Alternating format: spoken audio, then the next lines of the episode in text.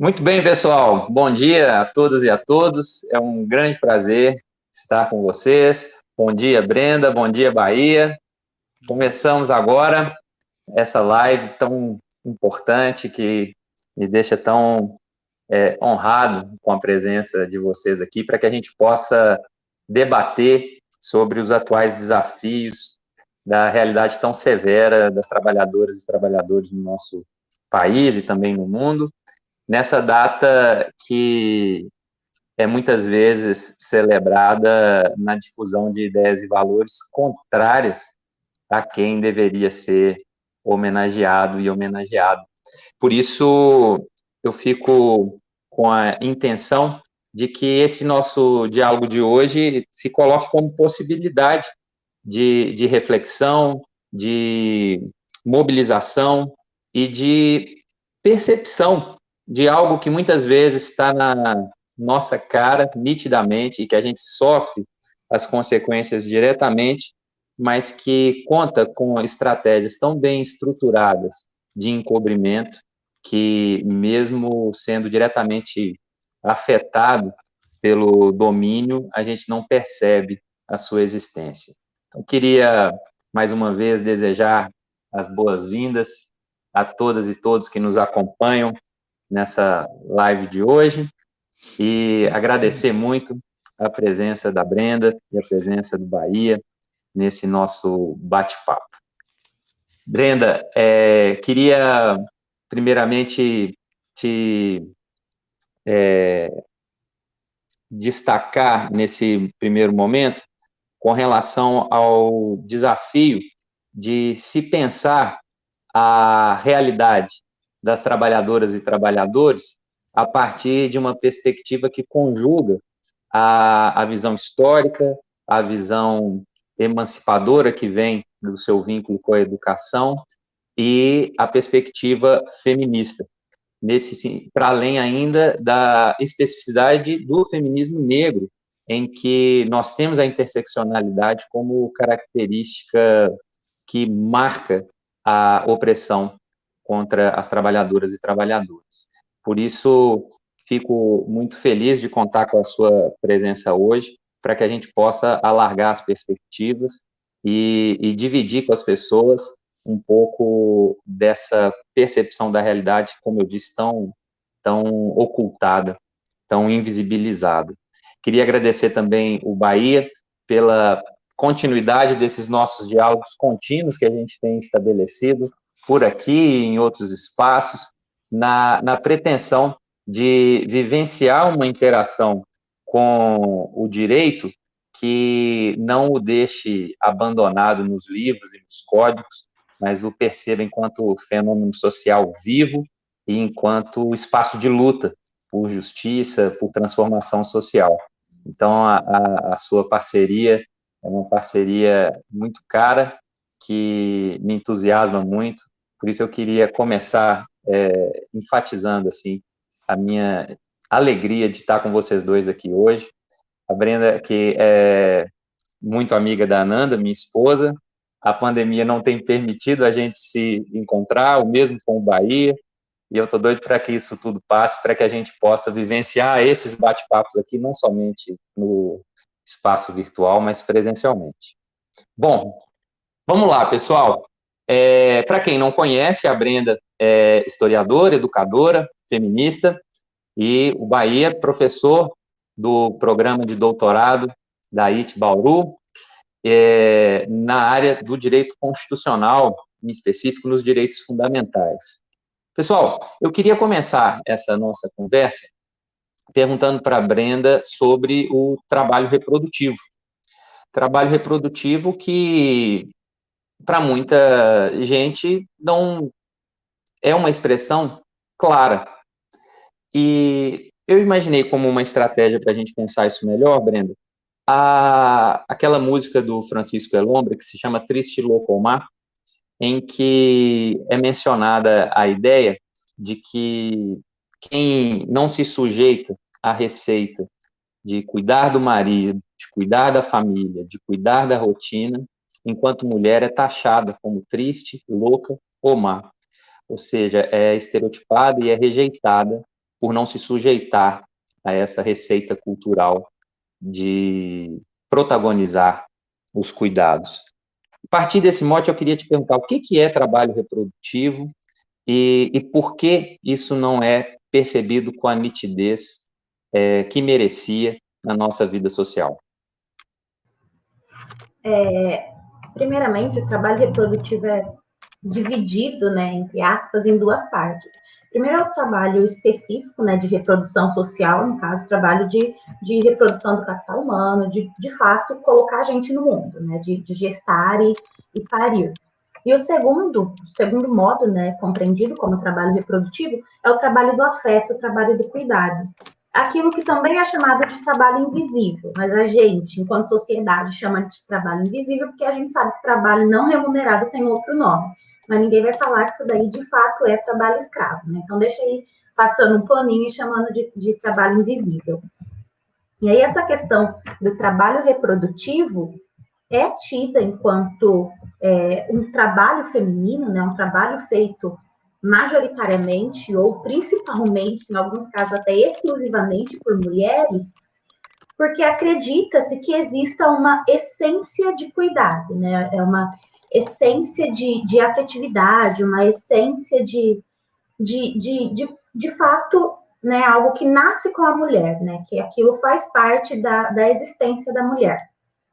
Então, é, esse, esse trabalho do cuidado, esse trabalho do afeto, é pouco visto pela sociedade enquanto um trabalho, e ao mesmo tempo é requerido da sociedade enquanto algo necessário, né, para o funcionamento da sociedade. A gente tem aí uma, uma contradição, porque sem esse trabalho reprodutivo, a sociedade não pode funcionar, e ao mesmo tempo, esse trabalho reprodutivo não recebe nenhum valor social, né? nem valor é, remunerado mesmo, né? valor monetário, nem um valor social.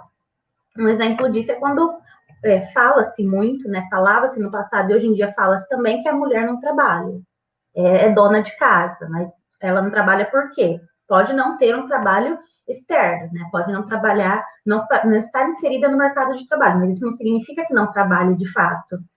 Porque limpar, lavar, passar, cozinhar e fazer todos os serviços domésticos é muito trabalho. E fazer isso diariamente é muitíssimo trabalho também. Então, essa ideia de que é, o trabalho reprodutivo, né?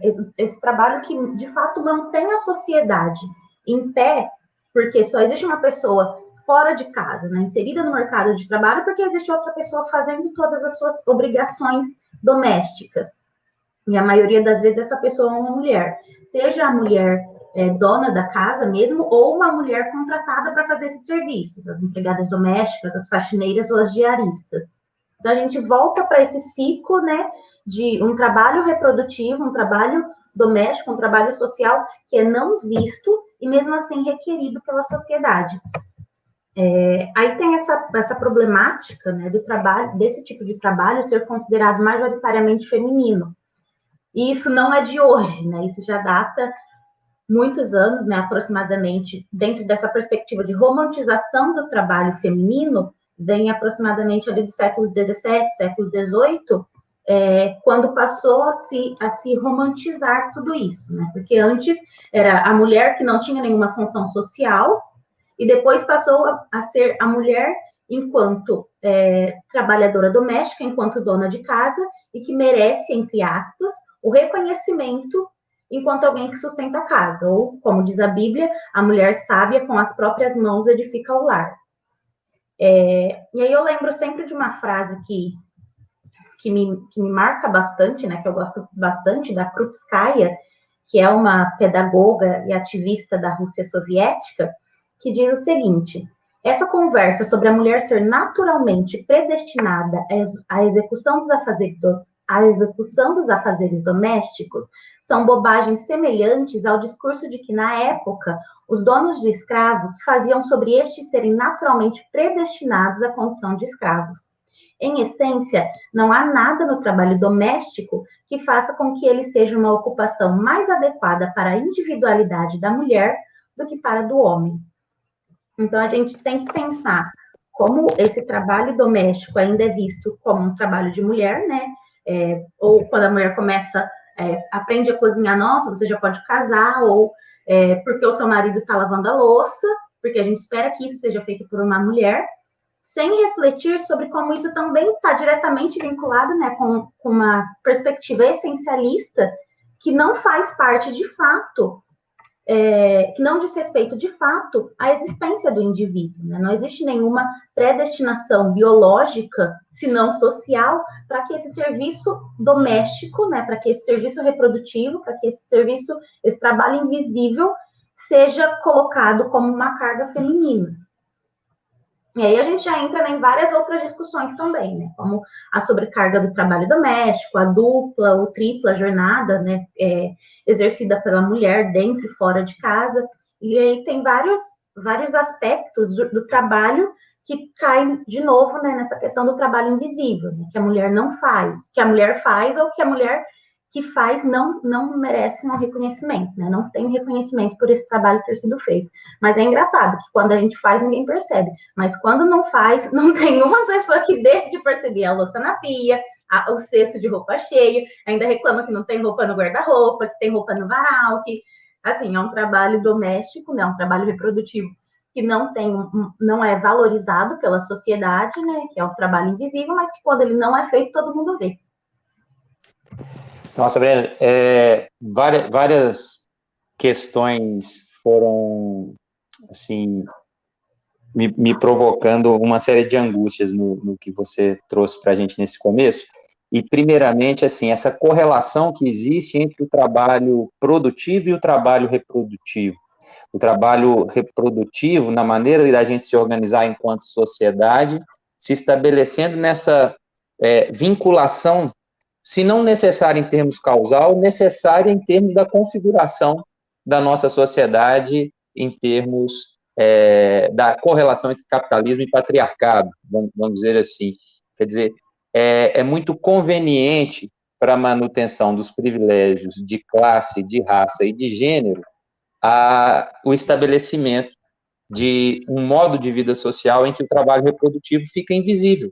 E fica, é como, como você é, destacou, não é só uma questão de não existir remuneração, é de não existir uma valorização social da importância desse trabalho, né? Eu fico, eu fico vendo como é, é sutil esse jogo, porque como você mencionou a questão da romantização, há, há um, um, culto em torno da, da figura do cuidado e muito centralizado na figura materna, né?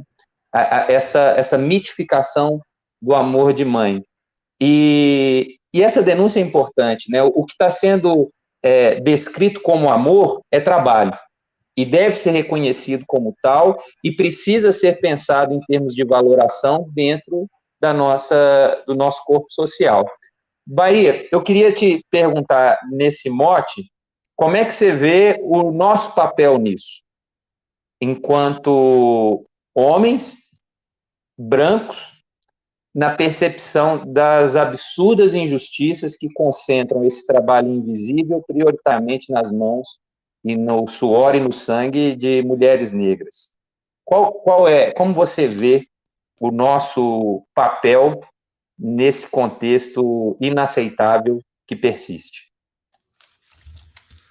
Bom dia, Juliano. Muito bom dia a todos. Brenda, dizer que é uma satisfação poder estar com os amigos e amigas nesta manhã do dia primeiro, felicitar todos os trabalhadores e trabalhadoras do país e do mundo, e sempre lembrando da necessidade de que exista uma união entre todos esses trabalhadores e trabalhadoras. Eu gostaria de saudar a todos os participantes, professor Kleber Alves, que está presente, o coletivo Pagu, que está aqui com a Gabriela e com a Nicole, alunos da Instituição Toledo de Ensino, Leonardo, a Renata, o Wilber, Maria Alice, todos os que se predispuseram a dividir essa manhã com a gente.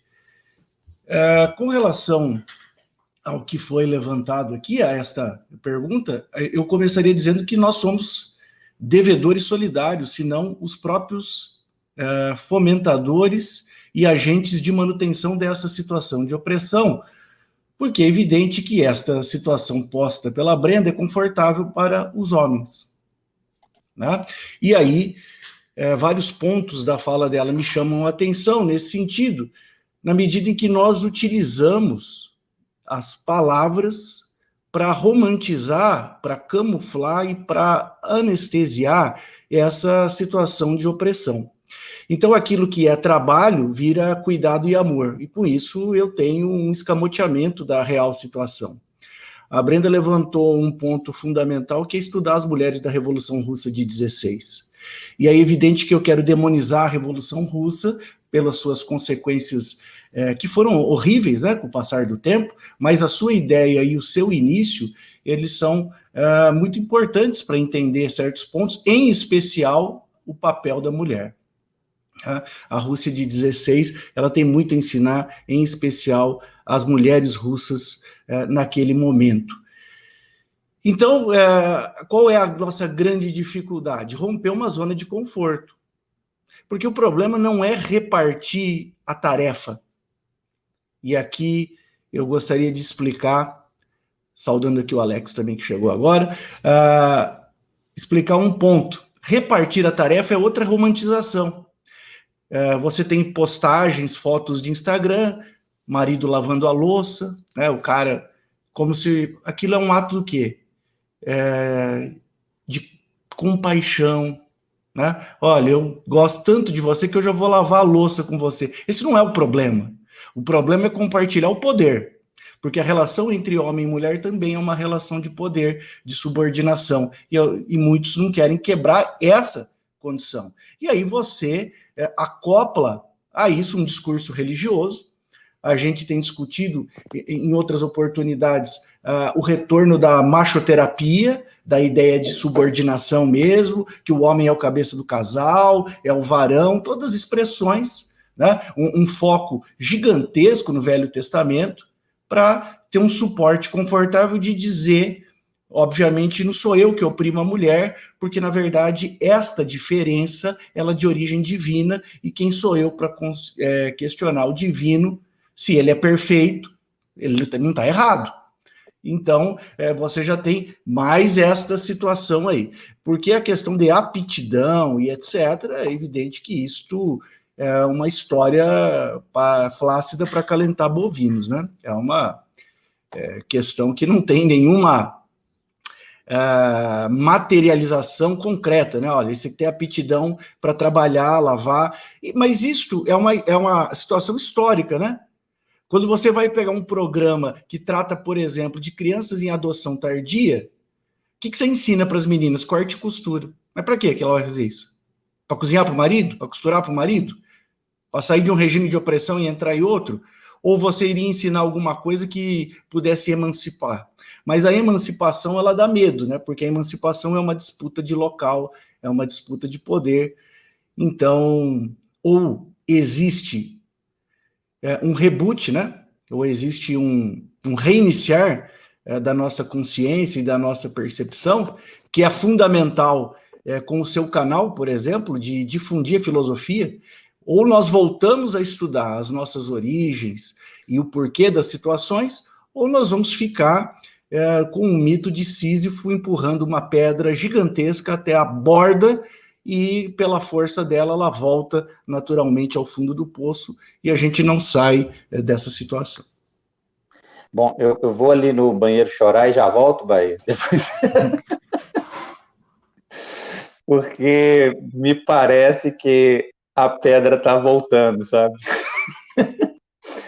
e é interessante porque você começou abordando a ideia de revolução e, e concluiu falando é, sobre o mesmo propósito, nessa ideia de um reboot, de um reiniciar, ou, ou seja, da, da expectativa de uma ruptura com a ordem vigente.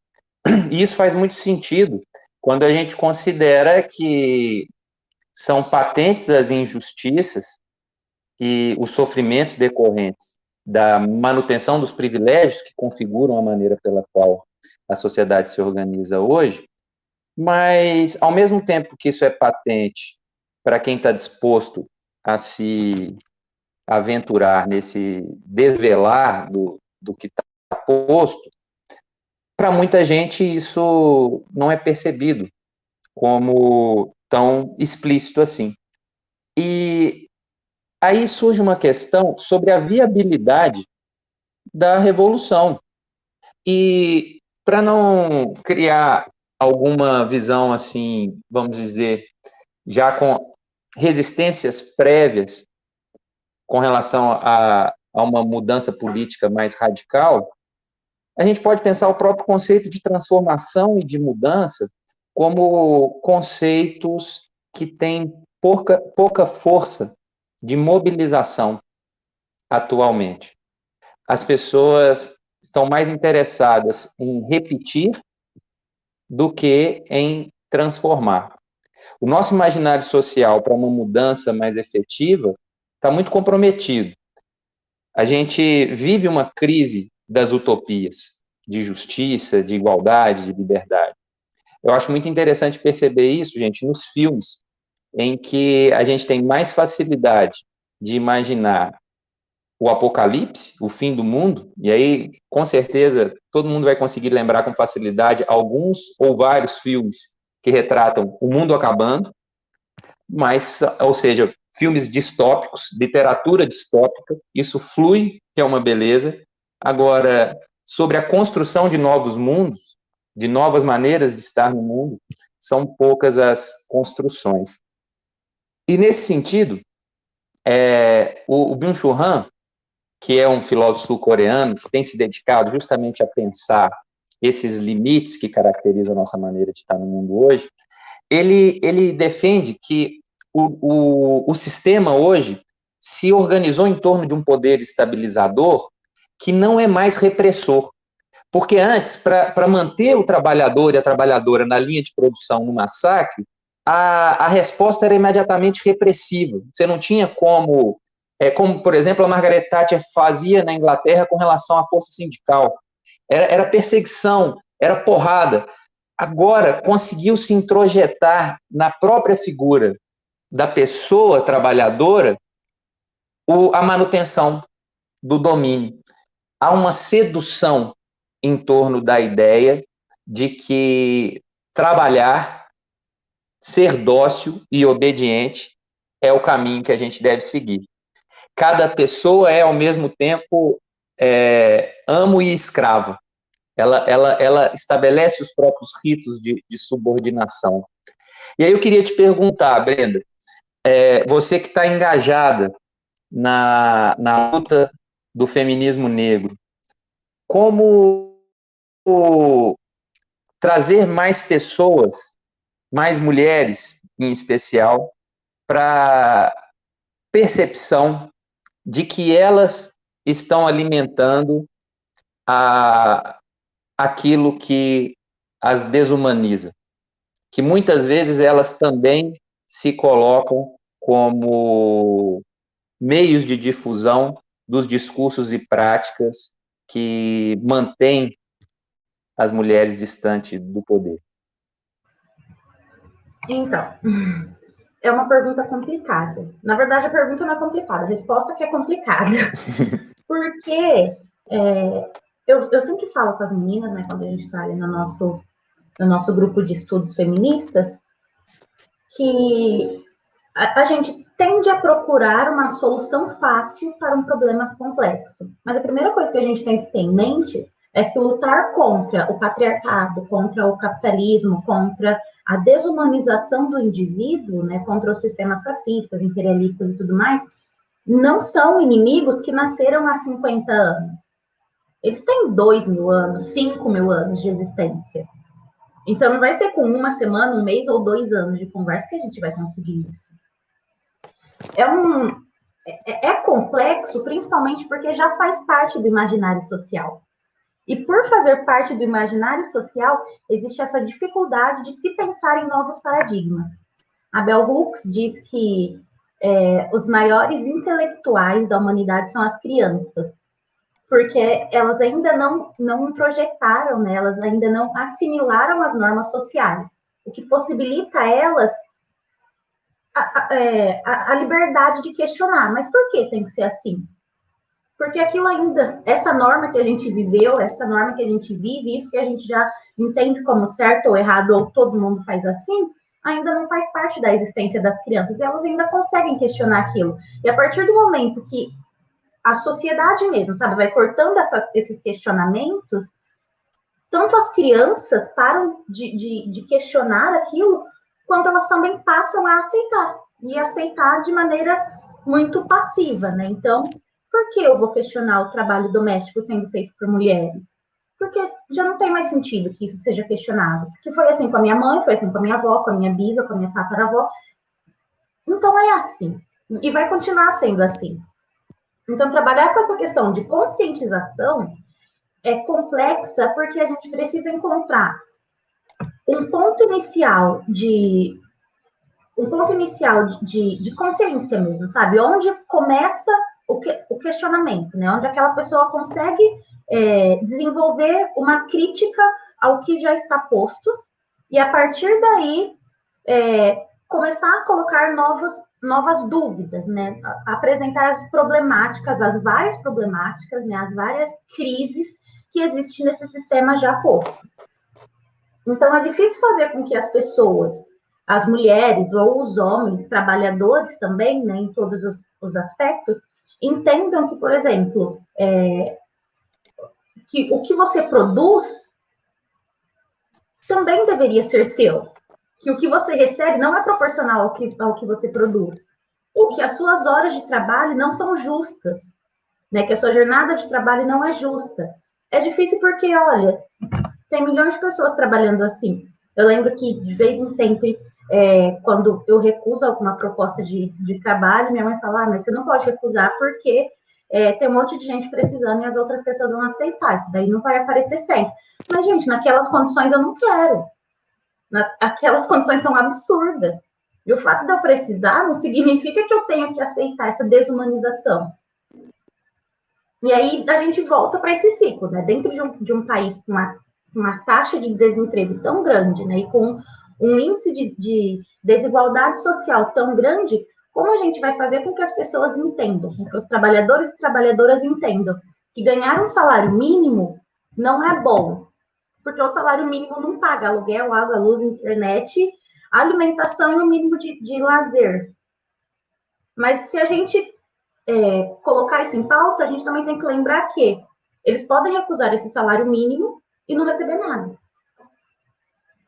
a Nancy Fraser, no livro Capitalismo em Debate, fala sobre a falsa sensação de liberdade que o capitalismo nos dá.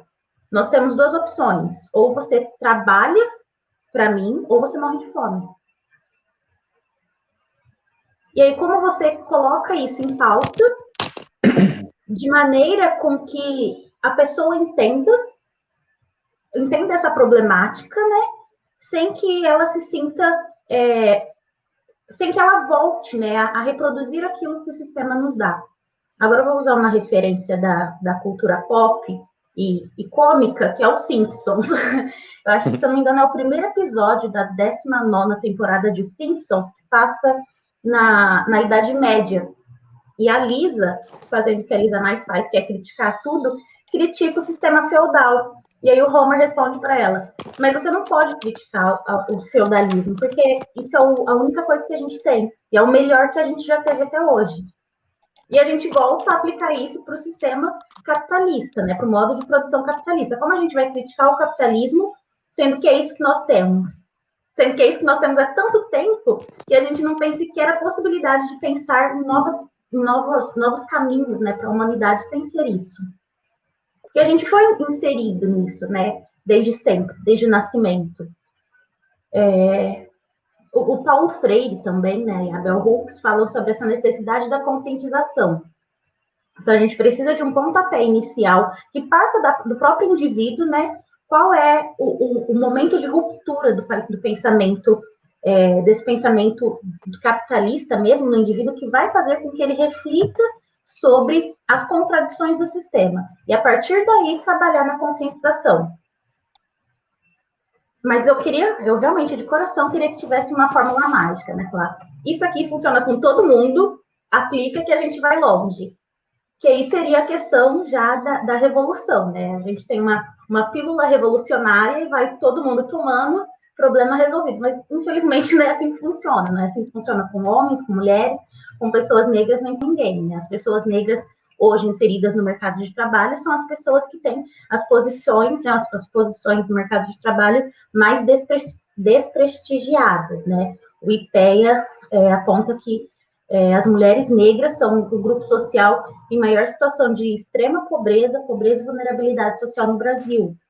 E ainda assim, nós enfrentamos esse, essa dificuldade em falar sobre isso. Falar sobre isso porque nós temos pessoas que podem refletir sobre isso ou podem se inserir no, no mercado, se inserir no sistema para não morrer de fome. Então, é um negócio é, complicado. É complicado porque o ponto de ruptura, né, o, o momento em que começa a conscientização, tem que partir de dentro para fora, e principalmente porque a gente não sabe como vai funcionar com cada pessoa.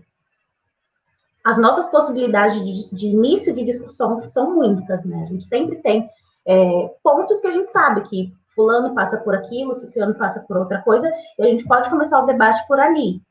Mas isso não significa necessariamente que essa conscientização vai ser desenvolvida, né? Que a consciência vai ser desenvolvida, porque isso é algo que, que nasce, né, de dentro para fora, e não de fora para dentro é complexo, mas ainda assim acho que não, pelo menos a mim, né, não, não é uma possibilidade de desistência.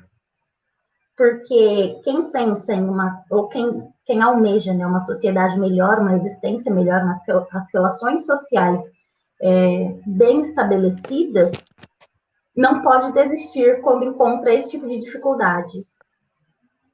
Porque o que temos hoje não é bom. E o fato de não ser bom, é, e ainda assim ser difícil né, para ser alterado, não significa que a gente tenha que simplesmente aceitar passivamente.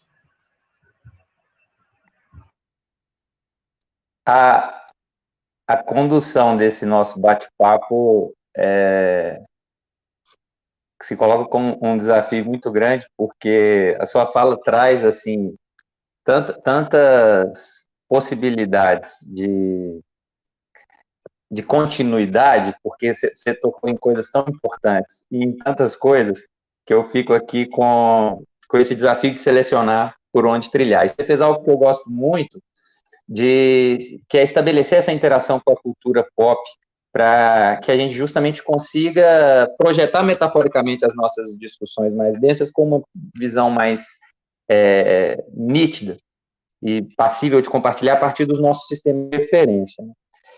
Então, eu vou, eu vou destacar alguns pontos para levantar uma nova bola para o Bahia a partir do que você trouxe, Brenda, do seguinte ponto.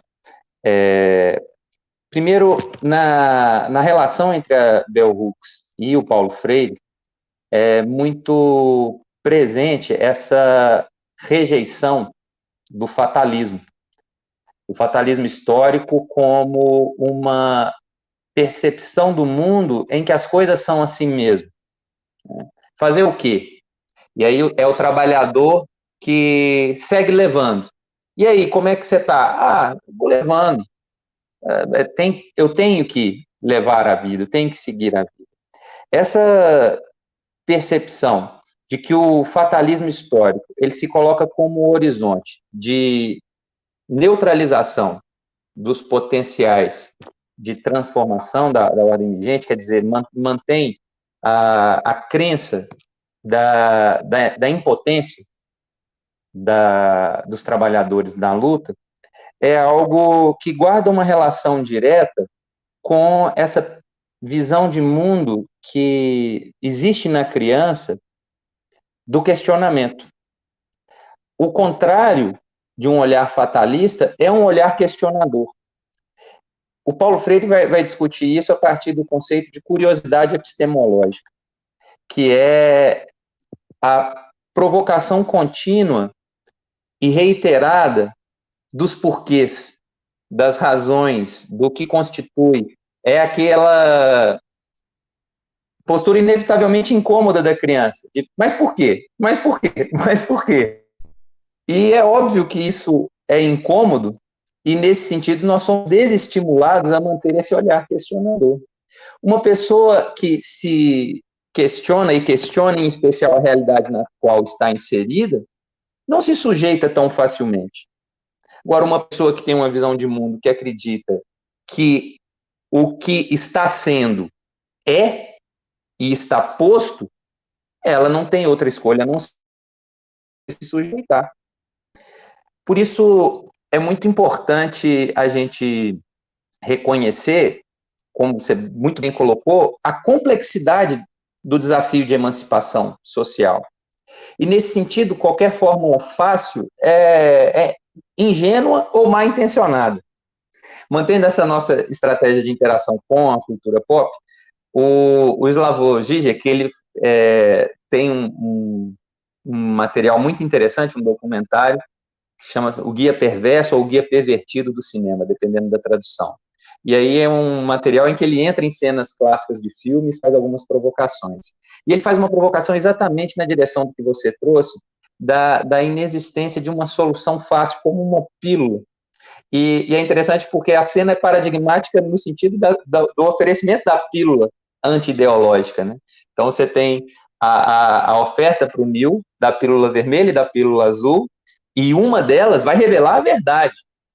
E aí o Gigi que entra na cena e fala, opa, a gente precisa de uma terceira pílula porque nós vamos ter que conviver dialeticamente com uma realidade permanentemente encoberta por ideologias.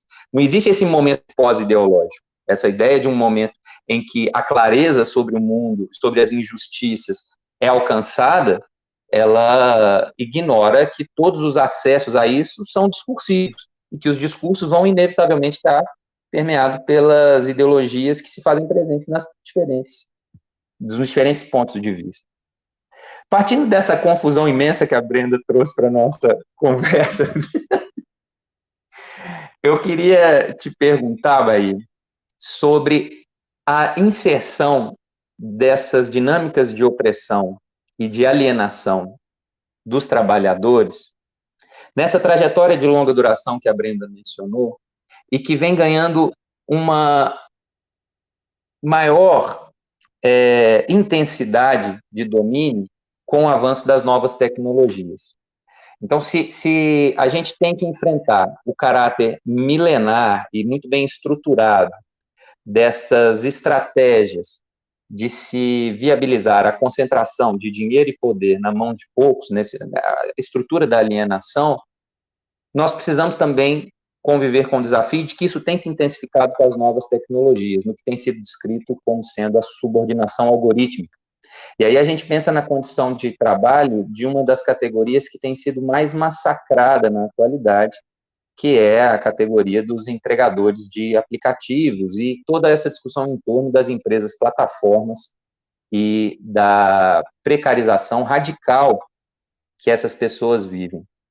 Então eu queria te perguntar, Bahia, como que você percebe a, a interação das novas tecnologias no, no momento atual como instrumento de reforço das dinâmicas de opressão aos trabalhadores e o que, que a gente pode fazer diante disso.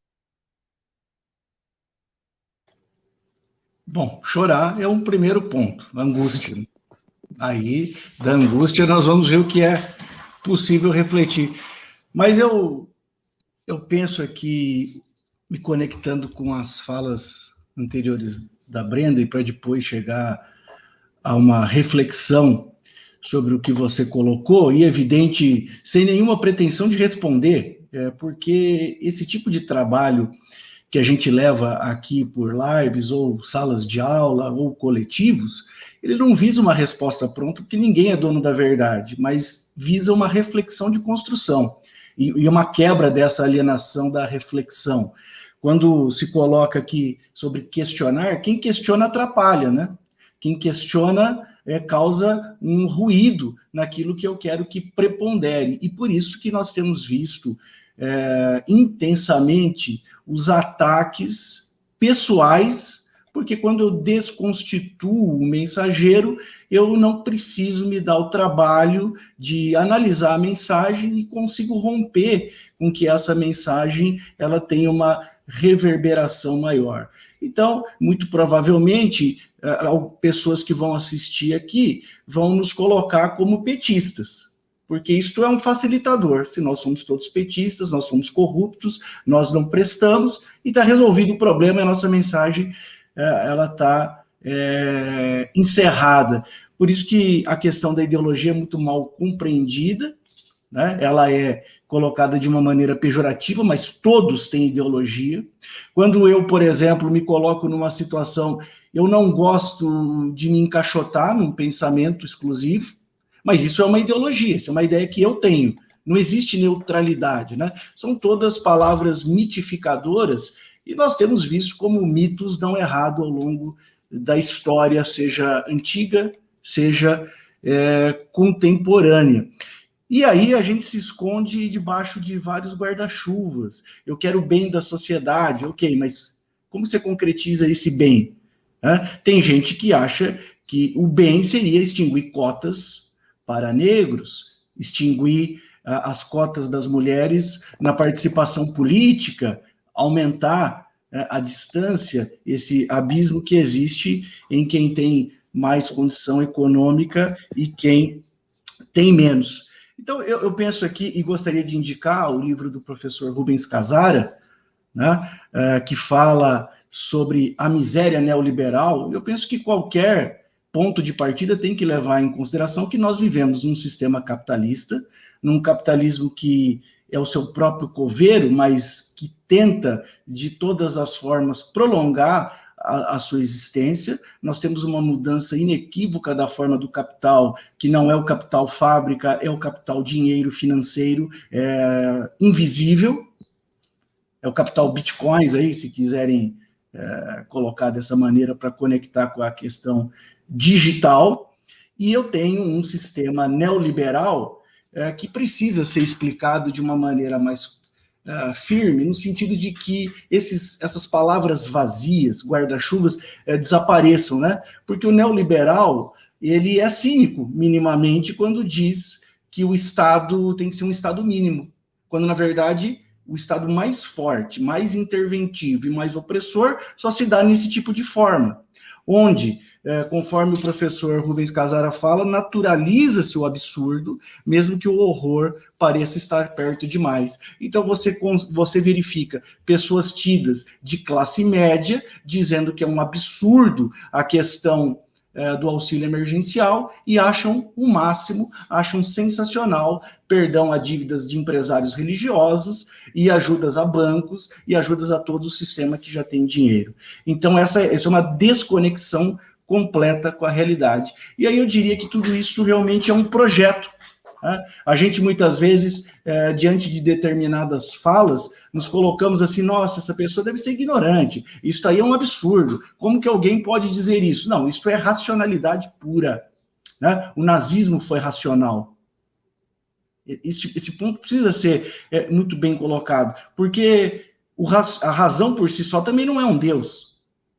Ela não é fonte ela não é garantia alguma de certeza, né, de, de bem viver. Ela precisa estar conectada com a ciência e, fundamentalmente, com a questão do humanismo. Agora, a, a questão, vamos trabalhar um pouco a, a reflexão da, do trabalhador hoje e com as conexões uh, que se colocam aí do digital. Eu, eu, penso que essa desconstrução ela ocorre há muito tempo e eu volto a insistir na fala da Brenda da questão das palavras, né?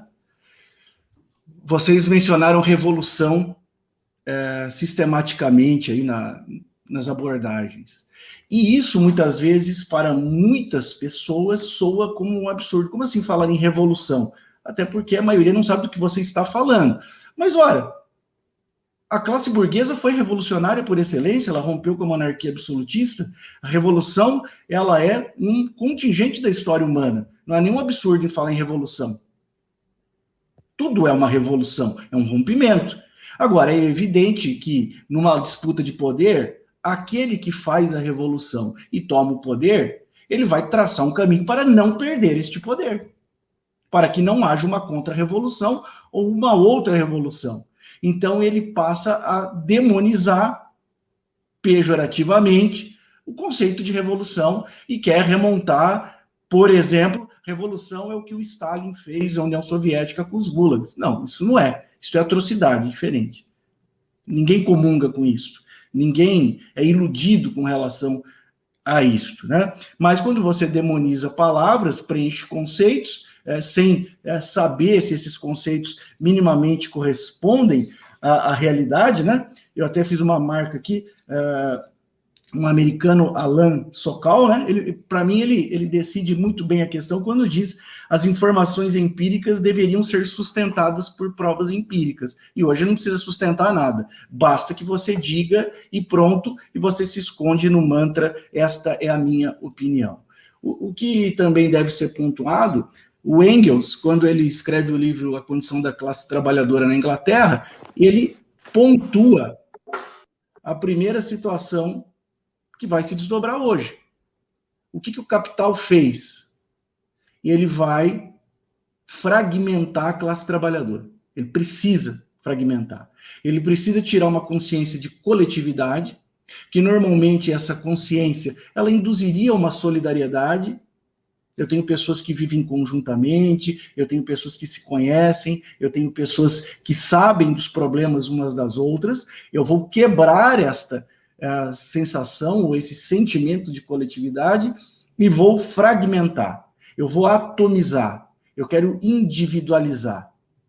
De modo que então a minha calça jeans, que é melhor que a sua, me faça ter a percepção de que eu ascendi socialmente e a partir dessa ascensão eu não quero retroceder. Então, é, eu não quero que você suba. Por isso que muitas vezes as pessoas ficam é, mais indignadas se um engenheiro dirige um Uber, é, ficam é, super indignadas, perdão, mais do que se um filho de um pedreiro faz medicina, do que um engenheiro dirige um Uber.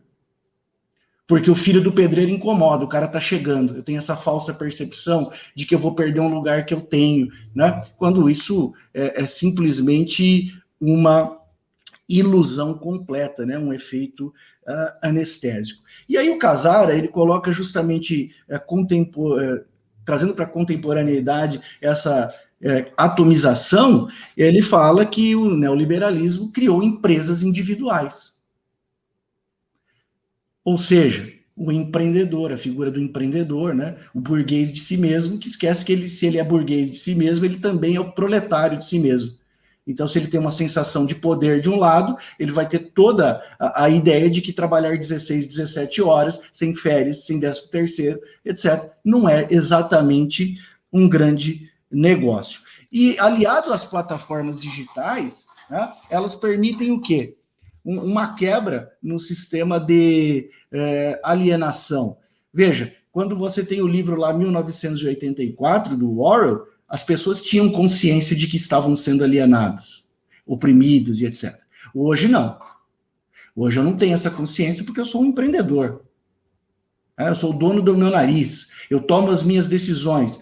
Não, mas isso não pode ser verdade, porque quem tem liberdade na essência tem escolha. Então a escolha me permite dizer que hoje eu não vou exercer essa função, como a Brenda disse, porque não me convém, não me interessa, quero fazer outra coisa, quero buscar uma oportunidade diferente. Agora, quando eu olho para aquela situação e digo, se eu falar não, eu vou passar fome, então eu não tenho liberdade, eu não tenho escolha, eu preciso uh, me adequar. E essas plataformas, elas têm este poder, né, quando utilizadas para o mal, não há aqui nenhum intuito de também dizer, ah, nós devíamos voltar ao lápis e papel, não é isso mas nós temos que aprender a conviver com tradições e com avanços. Eles não são é, auto-excludentes, eles têm que conviver, eles têm que estar juntos. De qualquer sorte, essas plataformas, elas permitem é, o que a gente já discutiu, discutiu isso com o Juliano, de um neofeudalismo.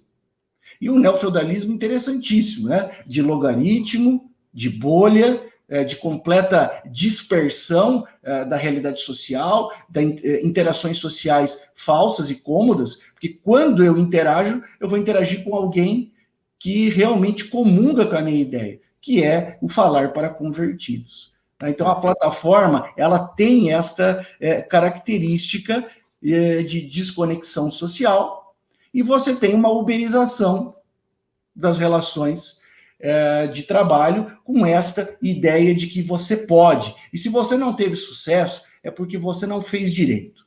Se você não foi salvo, é porque a sua fé é fraca. Esses são os mantras que são repetidos dioturnamente. Então, o fracasso, ele não vem de uma conjuntura social, ele não vem de uma dificuldade e de uma grande diferença de oportunidade. Ele vem porque eu sou fraco, porque eu tenho corpo de atleta. Né? E a predestinação está muito clara aí quando se diz quem tem que morrer vai morrer, ué, qual o problema? Isso é predestinação, isto é origem calvinista. Quem está predestinado ao sal à salvação vai se salvar, e quem não está predestinado vai perder a sua vida, perder a alma, perder a vida eterna, o nome que queira. Então, a, a plataforma, ela vai auxiliando também eh, nesse sentido, na medida em que quanto mais eh, eu me desconecto, eu me auto-alieno, já nem percebo mais, não me incomodo o número de mortes, eu quero abrir o caixão para saber se é verdade, eu não quero discutir se estão morrendo, ou se falta insumo, ou se falta vacina, ou se falta política pública. Não, eu quero discutir. Será que não, um atestado ali não é falso? Que é verdade, que pode acontecer? Mas qual a relevância de um atestado? Qual a relevância? As 400 mil mortes, essas não são relevantes, essas viram um número, o número é pulverizado, o número ele é desumanizado, o número é despersonificado, e com isso eu tenho a tranquilidade de continuar vivendo o meu dia a dia como se nada tivesse acontecido, porque também quem morreu é porque precisaria morrer. Nós temos os mortáveis, os descartáveis, os morríveis, tá? os rejeitados, enfim, é, isto é uma realidade da sociedade capitalista. Bahia, isso está sendo traduzido realmente em, em, dados estatísticos absurdos e revoltantes e que têm sido banalizados. Semana passada, o Observatório Fiocruz divulgou, né, o Fiocruz, a Fiocruz criou o Observatório Fiocruz da Covid-19, e divulgou na semana passada que as mortes das faixas etárias de 20 a 29 anos e de 40 a 49 anos, é, justamente as faixas etárias de quem está é, na população economicamente ativa, trabalhando de alguma forma, está se expondo mais ao vírus, a morte dessas pessoas aumentou em mais de mil por cento desde o início de 2021 até essas últimas semanas de abril. E isso tem sido visto por boa parte da população de maneira fatalista. Olha como é conveniente a gente perceber as coisas como impassíveis de transformação. As coisas se mantêm. E, e nesse sentido, as mortes não, não incomodam.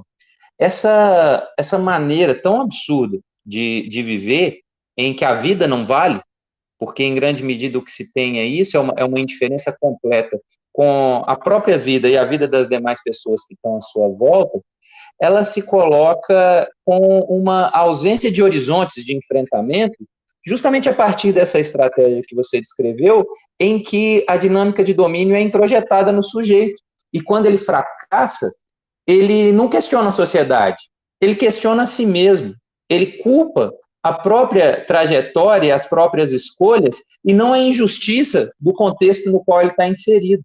E aí ele luta contra si mesmo. A, a, a, luta de classes, ela deixa de existir e vira uma luta psíquica. E não sem razão, isso é muito conveniente para o sistema, porque o sujeito vai buscar válvulas de escape disso num consumo compulsivo, para tentar buscar alguma satisfação provisória que permita ele suportar o fracasso de ser quem ele é, sendo que esse fracasso, na verdade, é uma imposição sistêmica e não uma responsabilidade ética pessoal. É muito impactante perceber que isso também coincide com o alarmante e inaceitável aumento dos índices dos é, transtornos de sofrimento mental, ansiedade, depressão e suicídio. O Kleber coloca, meu grande amigo Kleber está acompanhando com a gente aqui no chat, e ele coloca uma contribuição aqui no sentido de como que o, o sofrimento, o adoecer psíquico pode ser conveniente para aumentar essa gestão da exploração dos trabalhadores. Né? E, e, aí ele cita a pesquisa é, do Dejus com, com as telefonistas de Paris na, na ideia justamente de se levar ao extremo as condições de opressão, mesmo que isso gere doenças absurdas.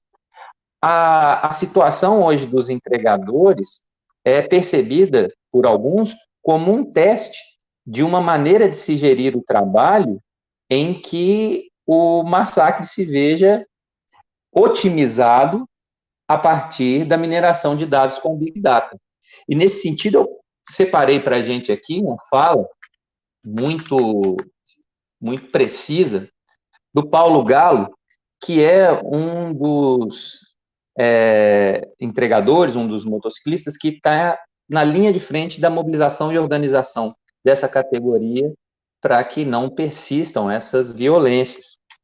Então, ele, ele é um dos líderes dessa tentativa de não se admitir a expansão dessas estratégias no que diz respeito não somente a quem trabalha com essas empresas plataformas, Uber, iFood e tudo mais, mas percebendo isso como um laboratório para uma nova e mais intensa estrutura de precarização e massacre. Então ele diz o seguinte, olha só, vou ser sincero, o problema desses aplicativos é que eles também são grandes coletores de dados. Foram feitos para queimar carta. O que está para vir depois que vai ser o grande problema. Aplicativo é fichinha. Eles querem saber quanto tempo o galo aguenta trabalhar por dia sem reclamar. Quanto tempo aguenta ficar sem comer? Quanto tempo aguenta ficar na chuva ou no calor? Quando ele se machuca, quantos dias fica em casa? eles estão montando gráficos sobre a classe trabalhadora, não só dos entregadores, mas de todos. Querem saber até onde a gente suporta. Sabem, olha, julho teve a greve, então até aqui não dá para pressionar, senão estoura.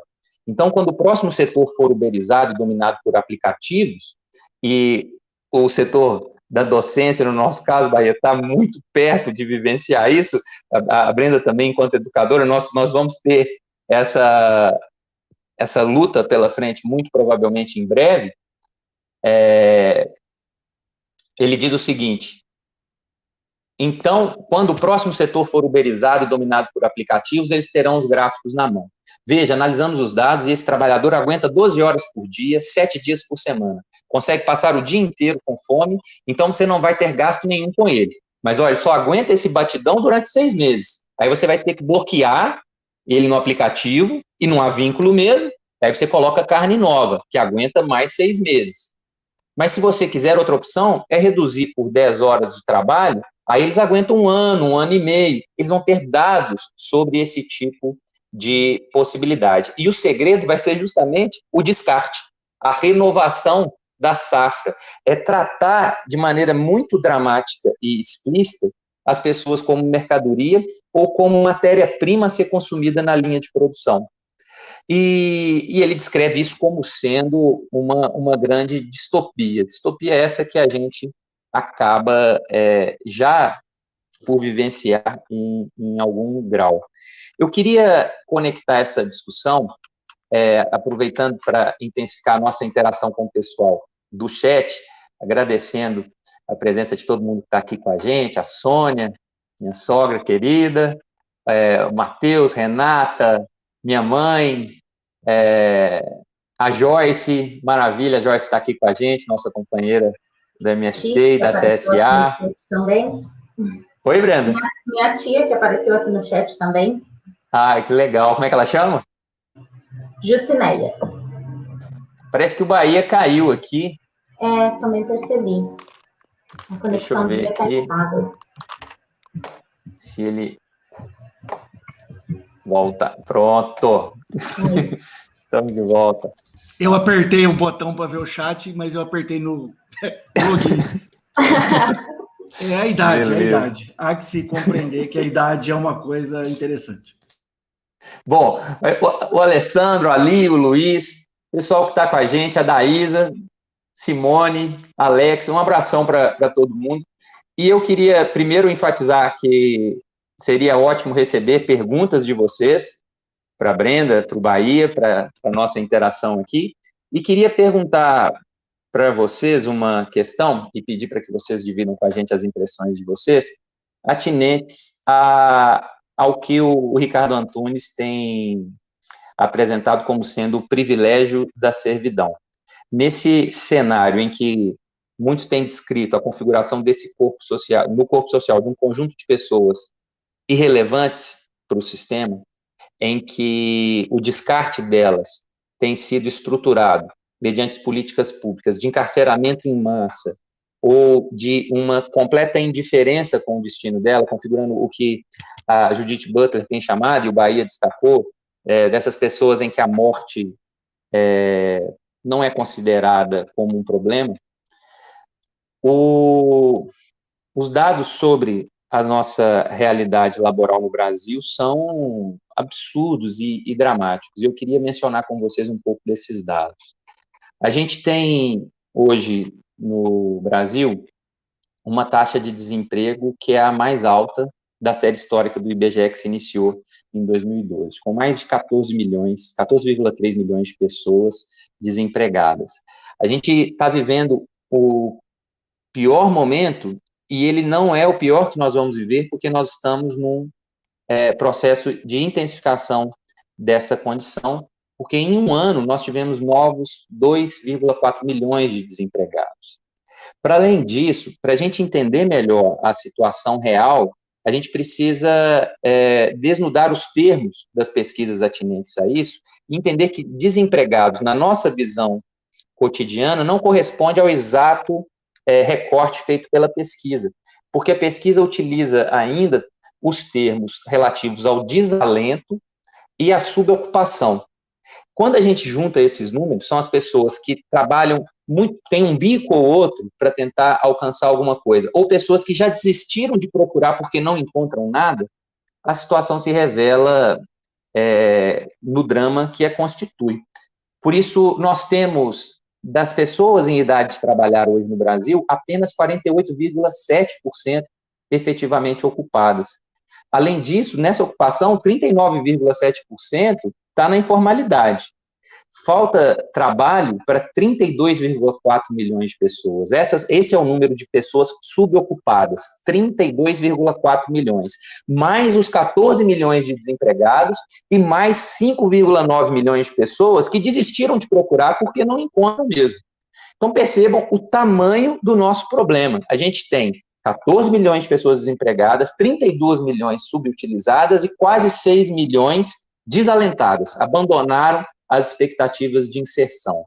E aí eu queria perguntar para vocês, aproveitando essa provocação do Ricardo Antunes, hoje, a servidão, ser explorado pelo patrão é um privilégio? Como é que vocês veem? Vocês concordam com essa denúncia feita pelo Ricardo Antunes? Joguem aí para a gente as suas impressões no chat para que a gente possa pensar juntos essa questão.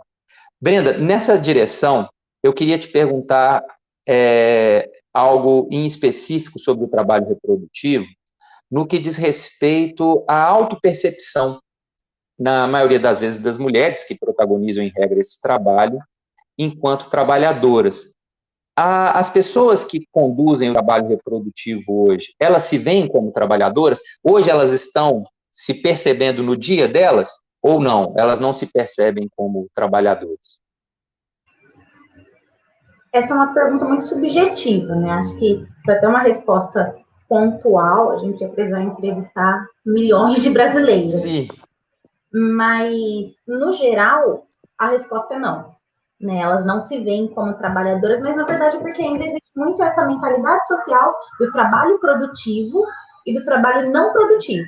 Porque o trabalho reprodutivo é considerado não produtivo, né? Ele não produz nada para a sociedade. Então, se você não está produzindo nada, você também não está trabalhando. Então, essa percepção de trabalho reprodutivo enquanto trabalho não é considerada, na maioria dos casos, como um trabalho, ainda que subjetivamente. Né? A mulher que, que, que organiza, né, que faz esse trabalho reprodutivo, não se reconhece enquanto trabalhadora, na maioria dos casos. E, infelizmente, isso é muito comum inclusive entre estudantes, né? Estudantes de, de graduação e pós-graduação, que muitas vezes também não se reconhecem enquanto trabalhadores, né? Quem faz pós-graduação, principalmente estrito sensos, né? Quem, quem produz pesquisa, trabalha com pesquisa, ainda que não tenha uma renda, né? Ainda que não seja um bolsista.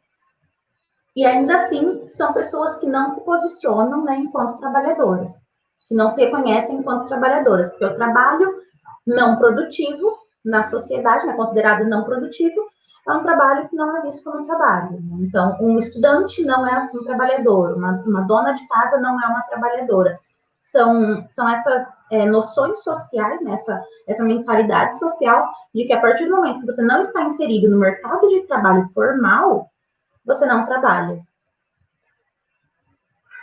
Ô Brenda, e com relação a essa percepção, como viabilizar a, a construção de uma outra visão, de uma outra percepção da realidade, em que o caráter de trabalho do cuidado se evidencie? Será que a, a implementação de políticas públicas que viabilizem, por exemplo, a, a, remuneração desse trabalho seria um caminho? Como é que você vê a, a possibilidade de remuneração do trabalho reprodutivo? Essa seria uma estratégia a ser é, implementada? Ou você vê outros caminhos para que a gente torne passível de entendimento pela coletividade o caráter de labor do cuidado pela reprodução da vida? Então, é, a Silvia Federici, né, ela fala sobre isso, que é uma pesquisadora feminista francesa, fala sobre isso, e eu achei até interessante que eu usei como um instrumento de pesquisa, basicamente, é, os comentários da página do El País, esses dias, que, que postou, né, fez um post, né, sobre é, uma entrevista com a Silvia Federici, falando sobre isso, falando sobre a necessidade da, da remuneração para o trabalho reprodutivo, para a, a, mulher dona de casa, né, para a trabalhadora doméstica, e a maioria dos comentários diziam que era um absurdo, que esse é o tipo de trabalho que todo mundo tem que fazer, então ele não tem que ser remunerado. É, então, partindo desse princípio, a gente tem que pensar, primeiramente, numa, questão de conscientização social, né? Como fazer com que esse trabalho seja reconhecido enquanto trabalho. Eu não vou lavar a louça, né? Isso daqui eu vou fazer o trabalho doméstico. E o trabalho doméstico demanda tempo. Se tempo é dinheiro, estou trabalhando. Como fazer com que isso seja compreendido, né? Como fazer com que isso faça uhum. parte da mentalidade social para a partir daí trabalhar com essa questão de remuneração. É, na minha perspectiva, precisa-se é, desenvolver uma mentalidade social que compreenda o trabalho reprodutivo enquanto trabalho, enquanto uma participação, inclusive ativa, né, no, no, no desenvolvimento social. Por exemplo, tivemos uns dados da, da Organização Mundial da Organização, peraí, Organização Internacional do Trabalho, é, no ano de 2019, que, que diz que o, o, trabalho, o trabalho doméstico, né, o trabalho não remunerado, o trabalho reprodutivo, é, girou é, cerca de 10 trilhões, 10 trilhões de reais no ano de 2019. Foram 10 trilhões de reais que não foram entregues às mulheres que fizeram esse serviço. Então, se a, se a Organização, Internacional do Trabalho consegue estabelecer a remuneração média né, do que foi produzido por esse trabalho não remunerado, porque a sociedade não consegue entender que esse trabalho que está sendo feito também deve ser considerado um trabalho. É, o ponto principal seria, inicialmente, uma perspectiva de conscientização. Por que o trabalho doméstico é um trabalho? Porque o trabalho do cuidado é um trabalho. Para, a partir daí, é, assim, na, na, minha perspectiva, né, na minha visão, falarmos inicialmente sobre remuneração porque não faz, vai ser a, a, mesma situação das cotas, né? Se a gente implementar as cotas, né, como foi implementado com um discurso, com um discurso pouco estabelecido, nós ainda vamos ter muitas pessoas, inclusive pessoas negras, se posicionando contra o sistema de cotas raciais.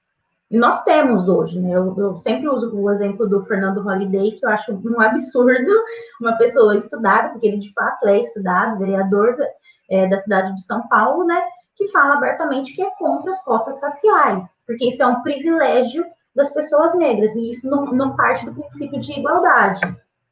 Então, sem essa perspectiva da conscientização social, o que a gente tem o que seria de fato é, algo que, que vem para traçar esse paralelo de, de igualdade, né, de, de equidade social, vai ser mal visto. E a gente vai continuar recebendo essas críticas. E as mulheres podem receber é, um salário, né, serem remuneradas por esse, por esse trabalho reprodutivo e ainda assim serem, serem marginalizadas, né, e ainda assim serem serem demonizadas dentro da sociedade, porque o que elas estão recebendo não é justo, entre aspas. Não seria justo né, na mentalidade social. É, Brenda, é assim, eu, eu, não vou eu não vou falar do, do Holiday para não ter as amolações judiciais que o Ciro Gomes teve, por exemplo. Então, mas eu, eu acho que essa, essa, essa descrição é muito precisa na, na necessidade de mudança de crenças, para além da implementação de mudanças materiais, né? Eu acho que, que é muito, e talvez isso tenha que se dar de maneira concomitante, não há, não há como precisar uma, uma prioridade nesses campos, pelo menos eu vejo que a, a mudança material vai gerar condições de possibilidades para as mudanças de imaginário e as mudanças de imaginário geram condições de possibilidade para as mudanças materiais. A gente tem que avançar concomitantemente nessas frentes. Eu vejo também como muito impactante essa possibilidade de mensuração bem monetizada, né, do, do trabalho, como justamente uma possibilidade de dentro da ordem econômica vigente se cogitar de outros arranjos que não configurem é, as expressões de domínio de, de, classe, de gênero e raça que estão postas. Mas isso não interessa a quem se beneficia desse jogo. E, e não vai vir de cima para baixo. Né? Isso, isso depende de muita luta. E a mobilização para essa luta é algo se coloca como muito, muito difícil de se constituir, dada essa essa difusão da, da cultura hiperindividualista, meritocrática, competitiva, indiferente ao sofrimento do outro, na qual a gente está inserido. A gente teve algumas contribuições do chat aqui. A Ananda, minha esposa querida, minha companheira, colocando aqui que os inservíveis não são humanos nesse sistema, por isso o privilégio da servidão, porque se você não é produtivo, você pode ser eliminado. E lembrou até a fala é, do, do Guedes, no sentido de que, às vezes, você faz um, um, um favor para a nação se você for embora mais cedo, né? Se você morrer, você, você para que viver tanto também, assim? Que, que apego é esse à própria vida? É muito perverso, né? O que, o que me, me, me chama a atenção, algo que é muito é, constitutivo dessa condição de só ter valor enquanto trabalhador e enquanto consumidor. Se você não está dentro do jogo produtivo ou do jogo do consumo, você não vale nada.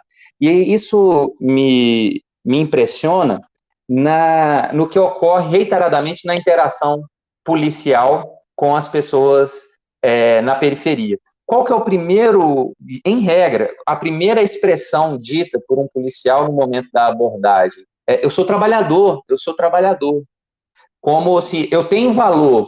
Não é eu sou humano e preciso ser respeitado ser humano, ou eu sou cidadão e você precisa respeitar o meu vínculo jurídico político com o Estado e respeitar os meus direitos. Não, eu sou trabalhador, eu, eu gero mercadoria, eu, eu participo desse jogo aí, eu sirvo para alguma coisa, não me, não me espanca não, porque eu sou trabalhador.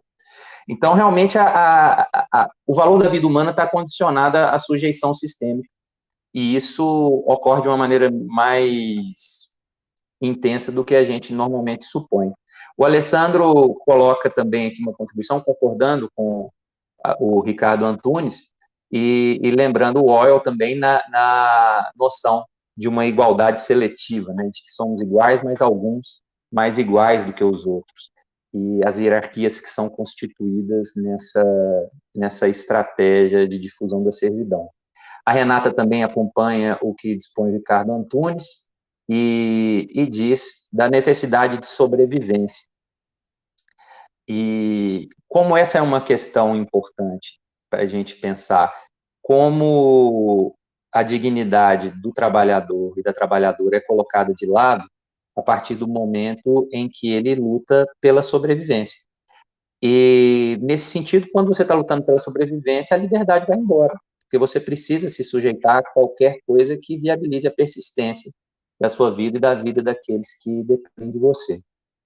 O Luiz destaca o processo de uberização como algo que se impõe cada vez mais com a participação direta do Estado e nesse momento de desemprego em massa e, e traz mais uma é, percepção de angústia sobre o que esperar nesse futuro. Na mesma direção, o José Vitor coloca é, que pode ser mesmo realidade e que é deprimente a percepção do privilégio da servidão. Conectando com essas últimas duas falas, em especial com a do Luiz, que, que dispõe sobre essa uberização com a participação do Estado, eu acho que esse é um gancho interessante para a gente discutir a, a expectativa de projeção dessa estratégia de plataformização do trabalho, em que não existe vínculo, em que não existe segurança, a partir da criação dessa, é, desse conceito de trabalho sob demanda, que é proposto pelo projeto de lei 3.748 de 2020, apresentado pela deputada Tabata Amaral.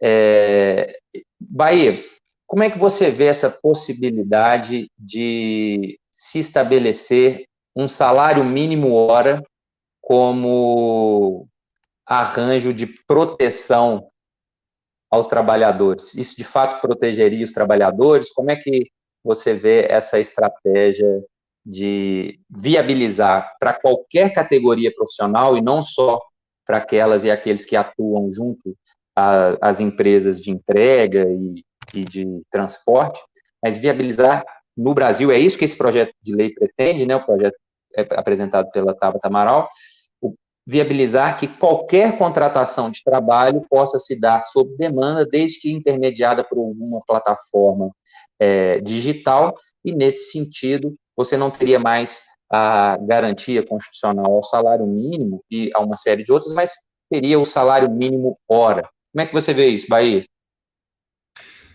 Bom, eu vou iniciar dizendo o seguinte, né?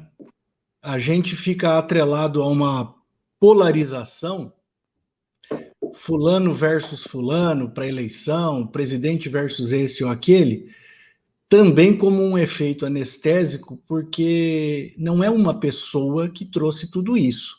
Isto é uma ideia que está uh, amplamente ramificada em diversos setores da sociedade que é a demonstração da apresentação desse projeto de lei por uma parlamentar que supostamente seria de oposição. Então também interessa que a gente fique enganado com a polarização do candidato A contra o candidato B, quando a ideia está firme. É, combater a pessoa pode ser até um dos motes, mas eu penso que se nós não combatermos a ideia, podem trocar 200 pessoas que nós vamos estar na mesma situação e piorando cada vez mais. Uh, então, eu começaria por aí. Isto é uma ideia, isto é um projeto, isto é um plano.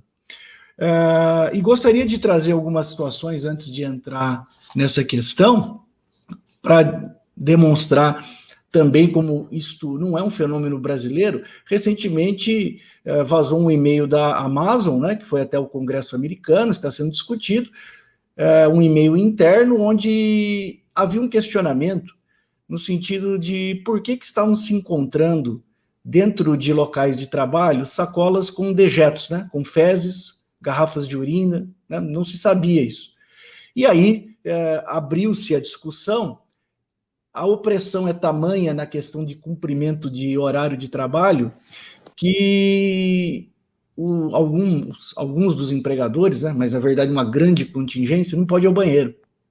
Então eles urinam e etc., no próprio local de trabalho. para que não haja perda de tempo e com isso ele não seja superado pelo coleguinha do lado e tenha em risco o seu posto. O curioso é que a defesa da Amazon foi: olha, a gente checou, mas espera aí, não é todo mundo, são só os motoristas.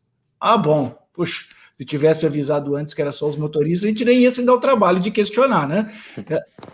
Os motoristas usam fraldas para poder cumprir os horários, né? Isso não é uma situação nova lá e, e parece que se quer caminhar por aqui. E aí a, a Fernanda colocou algumas coisas é, que me parece que precisam ser é, relembradas aqui, né? Uh, viver muito atrapalha o Estado. A empregada foi para Disney. Só vão morrer os idosos. O Fies colocou o filho do pedreiro na universidade, está atrapalhando. Né? Então, tudo isso é um, é, um, é um, projeto muito claro, não é uma pessoa, isso é um conjunto de ideias, né? É, de pessoas e de grupos. É, e de outro lado, veja que interessante, né? O, dono do Madeiro e é, o nosso glorioso Roberto Justus, né? Que abertamente diz que fez um contrato de namoro para a sua atual esposa, né? Porque ela precisa concordar com o jeito, com o modus operandi. É, é bacana isso, é bem diferente é, também colocou, só vão falecer idosos, né? O cara tem quase 70 anos, mas como ele é trilhardário, ele não se coloca como idoso. Compreende como é diferente? Eu não faço parte disso daí, né? Vida, é, idade, isso aí é perfumaria para vocês aí. Eu tenho lá minha câmera hiperbárica e vou ficar jovem é, eternamente e tal. É, é, é bem interessante é, esse descolamento completo, né, é, da realidade. Uh, a questão do, do tra... e aí outra é, situação aqui que foi levantada no chat, né? Do projeto de lei que tende a obrigar a que seja equânime o salário entre homem e mulher. E aí a resposta é: ah, mas se eu aprovar um projeto desse, as mulheres vão ficar desempregadas. E, e parece que nós estamos trabalhando com isso quando fala no salário mínimo por hora, né? Isso me lembra o vídeo do Gregório do, do Vier falando da escravidão, mas pelo menos ele está comendo, né? Pelo menos ele tem onde morar. Então eu vou sempre. Ah, é, é, ficar na rua ser escravo. Ser escravo é, me, é menos ruim, né? É, se você quiser ter direitos trabalhistas, você vai ficar sem emprego. Agora, se você se sujeitar a voltar à revolução industrial da primeira fase, trabalhar 18 horas por dia, beleza. Se você se mutilar, se você se acidentar, se você, é, como a Fernanda colocou, se você não produzir, você vai ser descartado, pura e simplesmente. Né? A peça será substituída. É todo um contexto de animalização do ser humano, né? Que inclusive faz com que ele olhe para o outro como um inimigo. Não é nem mais concorrente, agora é inimigo. Eu preciso destruir ele para eu continuar sobrevivendo. Eu penso que é um grande reality show, né? Que cada semana as pessoas vão sendo eliminadas de acordo uh, com não atingir os índices ou de acordo com alguma fala que eventualmente não tenha reverberado. Essa experiência do salário mínimo hora já aconteceu na Europa e foi desastrosa. E quando eu digo desastrosa, eu tenho convicção absoluta que isso é o sucesso que se pretende com o projeto. Quando eu digo desastrosa, é o sucesso, o projeto deu certo. Esse paradoxo é necessário, porque foi desastrosa para o trabalhador. E pior, não é o trabalhador, porque esse é outro descolamento da realidade que foi trazido aqui. Eu, como advogado, ou como professor, o outro como médico, outro como engenheiro, e etc., o cara acha, eu não sou trabalhador, acho que foi a Brenda até que falou isso. Eu não sou trabalhador. Ora, eu estudei, velho. Eu não sou trabalhador. Trabalhador é o chão de fábrica. Quer dizer, o cara está em 1800 ainda, porque o chão de fábrica já foi há tempos. Né? A nova modelagem do trabalho é outra. Então, é, o que, que aconteceu aí nessa experiência da, de Portugal e, e, Itália? Vouchers.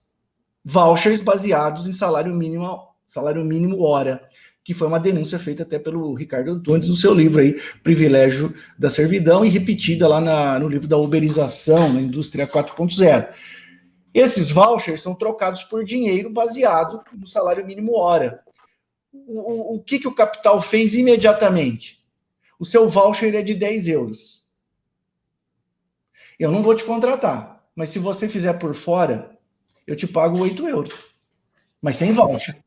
Então, houve o quê? A precarização. É a perversão da perversão, né, Exato. Né, você tem a precarização da relação de emprego legal, abençoada pelo Estado, que é este salário mínimo hora, e aí você tem a precarização ilegal. Ó, por baixo do pano aqui, eu tiro você.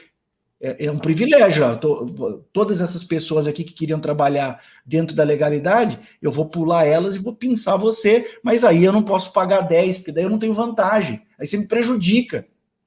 É, então eu pago 8. E uma outra questão né, da plataformização que você falou, é, que me parece é, imprescindível, é dizer que a impessoalidade é uma característica também importante nesse sistema, porque eu não sei nem quem é o meu patrão. Eu despessoalizei tanto que eu não sei nem a quem que eu vou reclamar. Né? E a própria justiça uh, especializada, ela tem muita dificuldade em identificar, dificuldade, vou pôr entre aspas aqui, né? Uh, em, em estabelecer esses pontos de conexão. De modo que, inacreditavelmente, na Inglaterra, reconhece-se que o Uber extrapola e atinge direitos trabalhistas que têm que ser corrigidos, e no Brasil, não. No Brasil, não.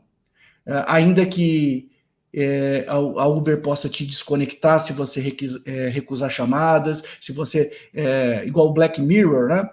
No primeiro episódio da terceira temporada, se você não tiver o número de likes, né? Se a sua corrida não for bacana, né? Se você não. Porque daí o motorista precisa ser um palhaço, né? Precisa entreter, fazer malabares, precisa conversar certo, precisa pôr a música certo, precisa ter balinha, precisa ter tudo. Porque senão o cara vai lá e põe uma estrelinha. Né? Porque hoje e, é e a possibilidade e a possibilidade de ser bloqueado a qualquer momento. Então, essa, essa, essa sensação permanente de insegurança como condição de possibilidade para a exploração. Porque se você está sujeito a uma condição que a qualquer momento você pode ficar alheio à, à sobrevivência, você vai suportando, você vai suportando, você tem que suportar. Eu, eu vejo que essa. Primeiro, a gente está se aproximando do, do final da, da, nossa live, mas antes ainda queria levantar algumas últimas é, considerações nossas diante desse. Só, só te interrompendo aqui, Juliano, para um ponto que você falou a, e a Brenda também, só para deixar mais claro a questão da romantização que você está falando do suportar. Suportar é uma palavra dura, então eu vou usar outra: resiliência, gratidão, correto? Colaborador, eu tenho que, eu tenho que mudar a conotação da palavra para você se sentir útil.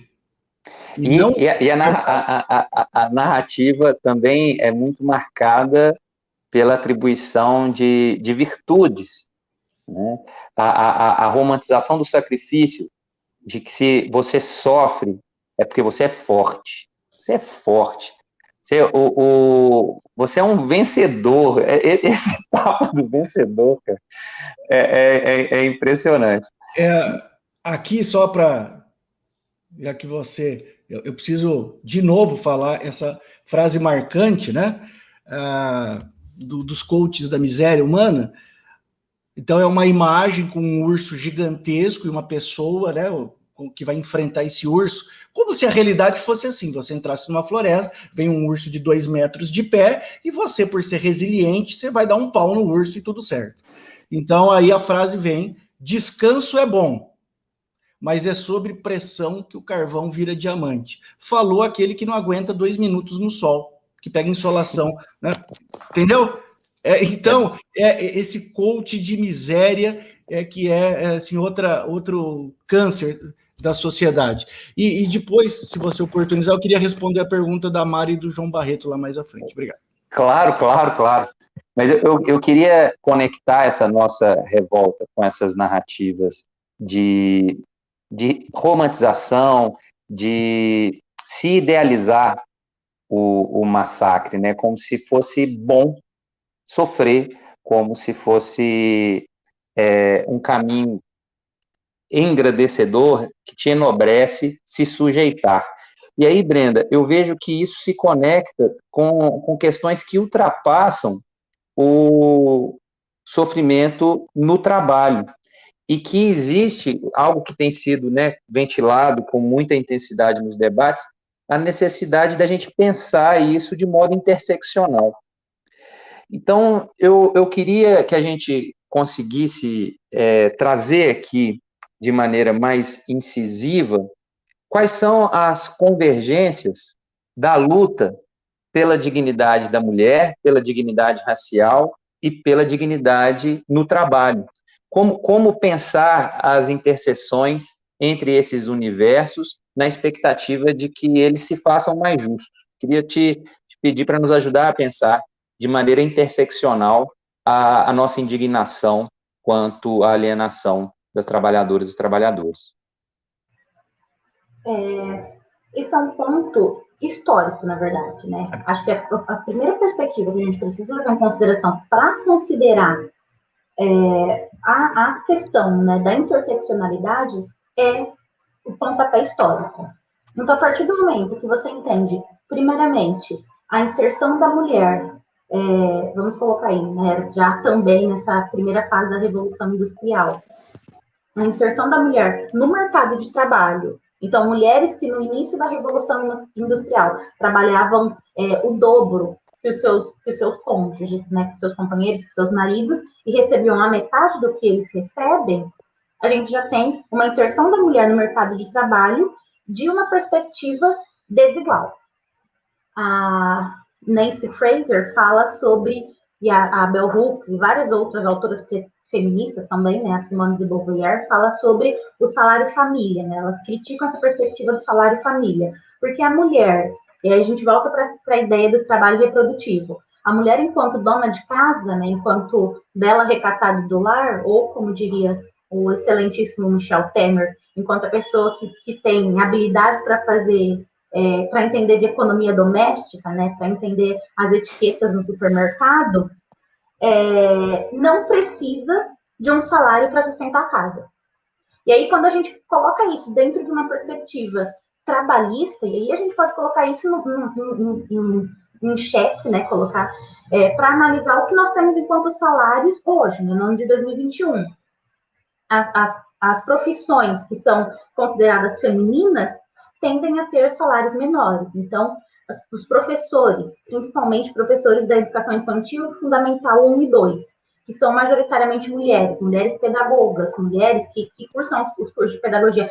Pedagogia é o, o, curso de ensino superior, não, o curso de ensino superior, que tem o menor salário. E é um curso majoritariamente feminino. Aí a gente volta isso para o secretariado, onde tem mais mulheres também. Secretárias, mesmo com ensino superior, é um dos cursos com menor com menor remuneração. E aí a gente volta para a questão das mulheres que não têm, é, dos trabalhadores informais, né? as mulheres empregadas domésticas, as mulheres faxineiras. Aí a gente teve o, a PEC da doméstica, né, no ano de 2015, que reconhece os direitos trabalhistas da mulher empregada doméstica, mas nós também temos uma, uma, uma possibilidade dentro desses direitos trabalhistas de que algumas coisas sejam feitas para que essas mulheres não recebam o, o, salário base, né, da empregada doméstica. Então, tem a possibilidade de pagar o salário mínimo, não o salário base da empregada doméstica.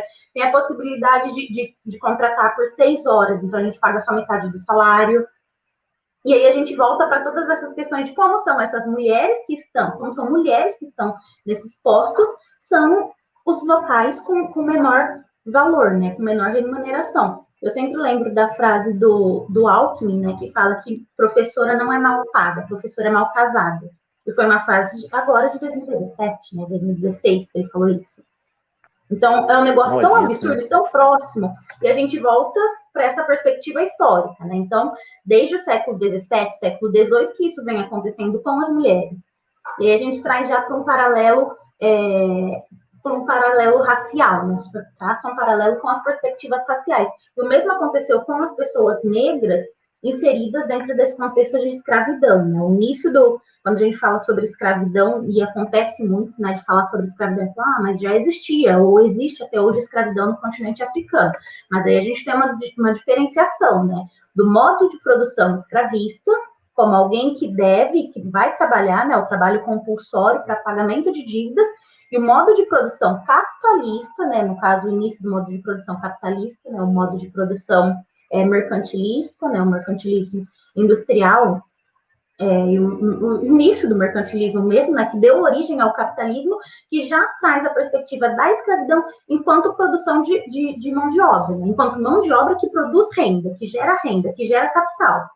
Então, a partir do momento que você pensa em um grupo étnico, no caso, os negros africanos, né, do continente africano, que vão ser tirados do seu continente, colocados em outro continente, inseridos em outro em outro contexto social, né, em outro geográfico mesmo, né, em outro contexto, contexto geográfico, para exercer um trabalho, é, uma mão de obra escrava, gerar renda para um outro grupo, no caso para, para, para a Europa, né, até hoje a gente tem a Europa como o continente mais rico do mundo e a gente também tem a Europa como um continente que se enriqueceu às custas dos outros continentes, né, às custas dos outros dos outros países que foram explorados.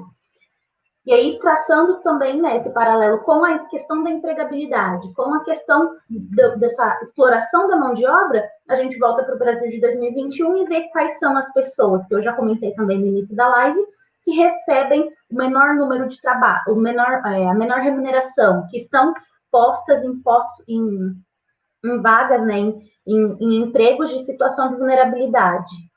Onde estão inseridas as pessoas negras?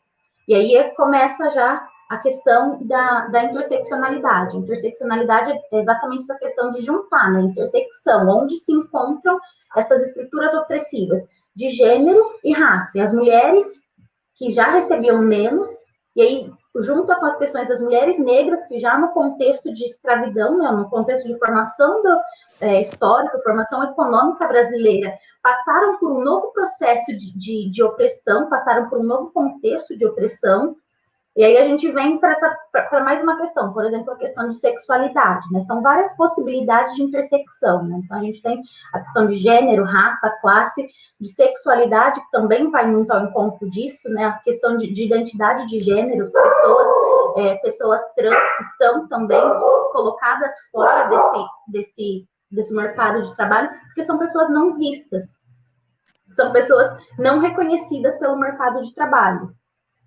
E aí, quando a gente fala sobre é, a interseccionalidade, a gente precisa desse respaldo histórico para compreender como todas essas estruturas opressivas foram se moldando dentro dessa, desse desenvolver histórico, né, dentro da formação histórica do Brasil e do mundo, de todo o, de todo esse sistema capitalista, né, de todo esse, esse sistema de mão de obra que nós temos hoje, né, esse sistema de, de trabalho que nós temos hoje, e como isso reflete nas relações trabalhistas nos dias de hoje. Então, como a gente pode falar sobre a dignidade de trabalho, né, um trabalho digno, se nós ainda temos mulheres que não são consideradas como é, pessoas economicamente ativas, né, ou têm uma, uma economia ativa, dentro de perspectivas é, machistas mesmo, né, perspectivas misóginas.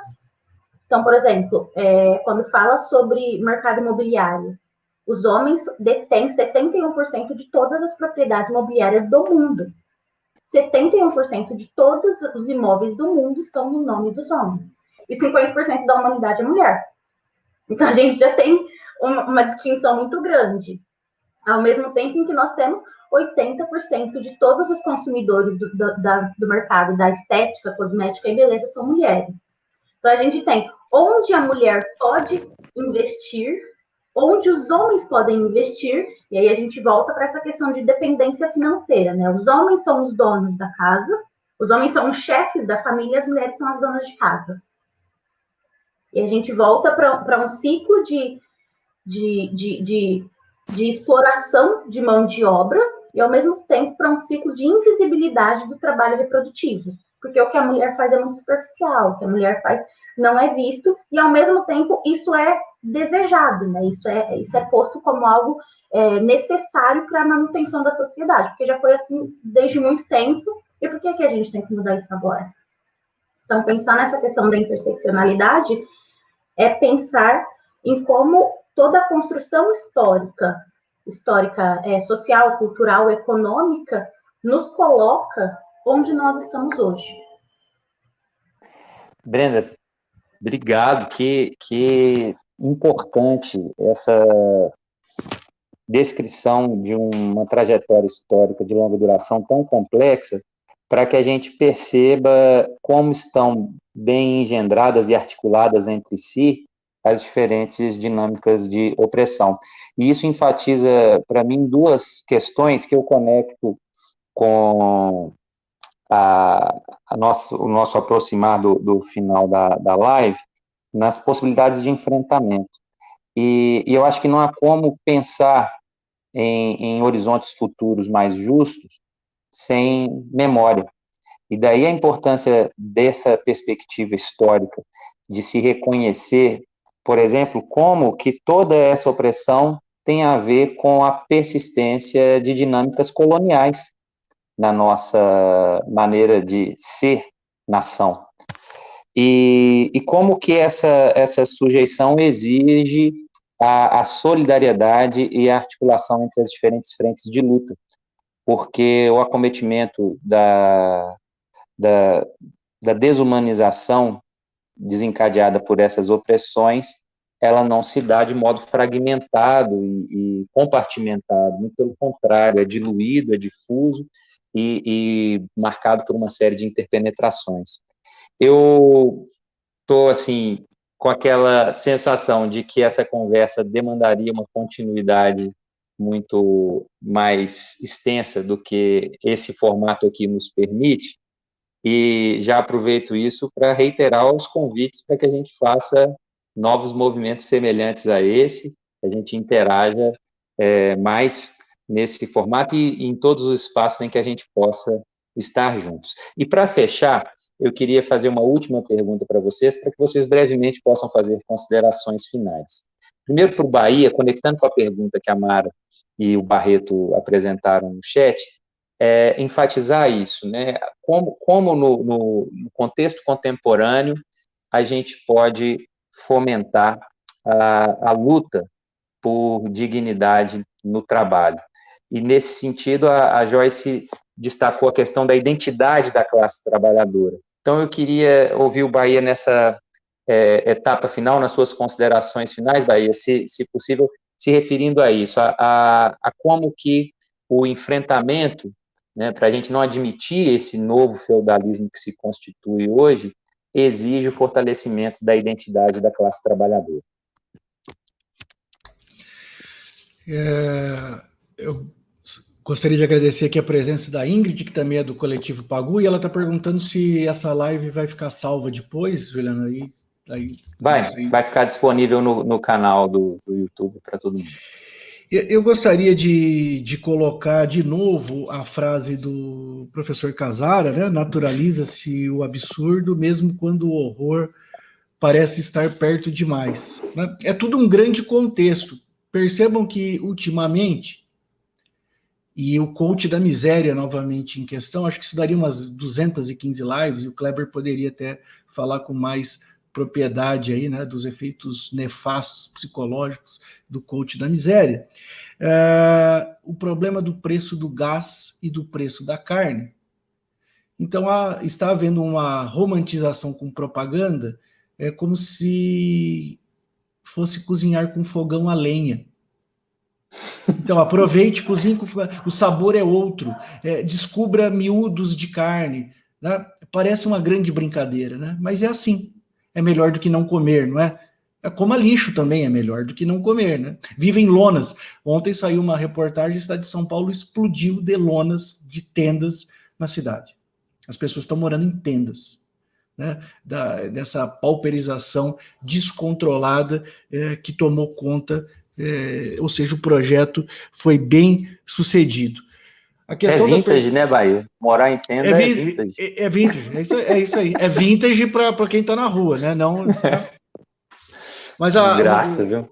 A Brenda coloca a questão da perspectiva histórica, né? Quem não conhece o passado não entende o presente e destrói o futuro.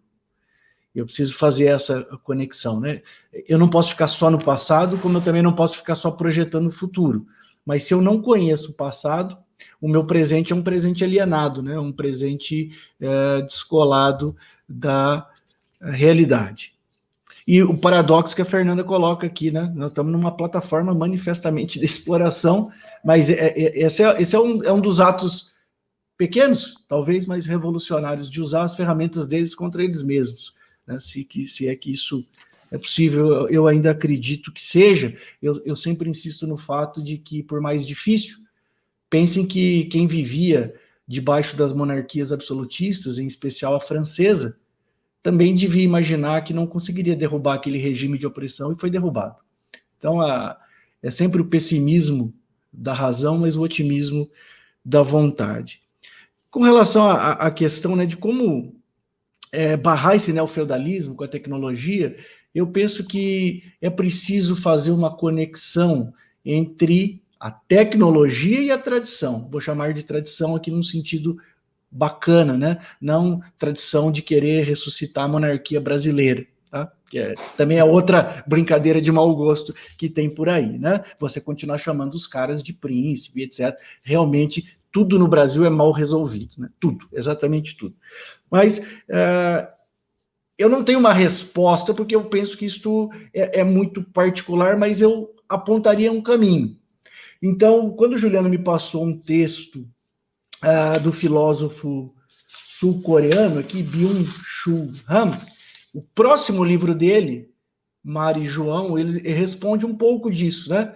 Ele vai falar da Terra como elemento físico o que, que ele fez para sair da invisibilidade digital, para não viver só debaixo das uh, imaterialidades digitais. Ele fez um jardim de inverno e reconectou com o contato com a terra, o cheiro da planta, a textura da fruta. Isso é uma possibilidade. No meu caso particular, eu tenho insistido, e o Juliano sabe disso, né? Eu voltei a ouvir mídia física. Eu ouço discos de vinil, CDs, eu me reconecto dessa maneira. Então, eu consigo enxergar a capa do disco, quem gravou o disco, quem participou do disco, o porquê que aquele disco foi realizado. É, aqui na, na, plataforma de Spotify, que é muito interessante pela praticidade, a capinha do disco fica lá tão pequena, né? tão diminuta que você perdeu ali a obra de arte, você perdeu a expectativa. É, às vezes discutir o porquê que a música surgiu é tão mais importante que a própria música, pelo contexto. Né? Aqui que nós estamos falando de, de feminismo, eu recomendaria o disco Escândalo, da Ângela Rorô, todo o contexto que sai esse disco, e a hora que você escuta, é, é, você chora. Né? Então, essas pequenas coisas, não é radicalizar, porque os extremos, eles são cansativos, né? Os extremos são esgotantes, mas essa interação, então você para, você levanta, você troca o lado do disco, você vai buscar o CD, você procura, é um livro físico, sentir o cheiro do livro. Isso pode ser motivo de deboche para muita gente, mas para mim é o que ainda mantém claramente um, uma lucidez e uma quebra, né? De descobrir. Eu, eu não posso pesquisar nada na internet que embaixo vem 30 coisas é como se o cara soubesse pelo algoritmo que realmente eu estou procurando. Não, eu quero justamente a surpresa muitas vezes. Eu quero ler o livro e falar: Isso aqui não, não serviu para muita coisa.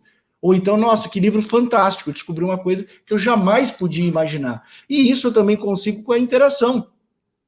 É, eu não conheci esse filósofo, Juliano, que me passou. E não foi uma interação presencial, mas a gente consegue usar os subterfúgios. E eu fui descobrir desse é, filósofo, eu descobri uma outra húngara, que eu queria colocar aqui para vocês, que está numa matéria do, do El País, e eu, e eu recomendo, Agnes Heller.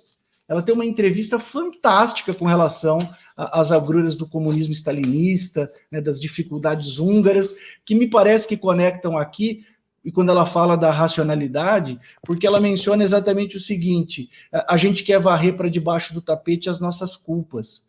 O exército alemão que veio para a Hungria não podia ter matado 500 mil judeus húngaros. Ele só conseguiu porque os húngaros ajudaram.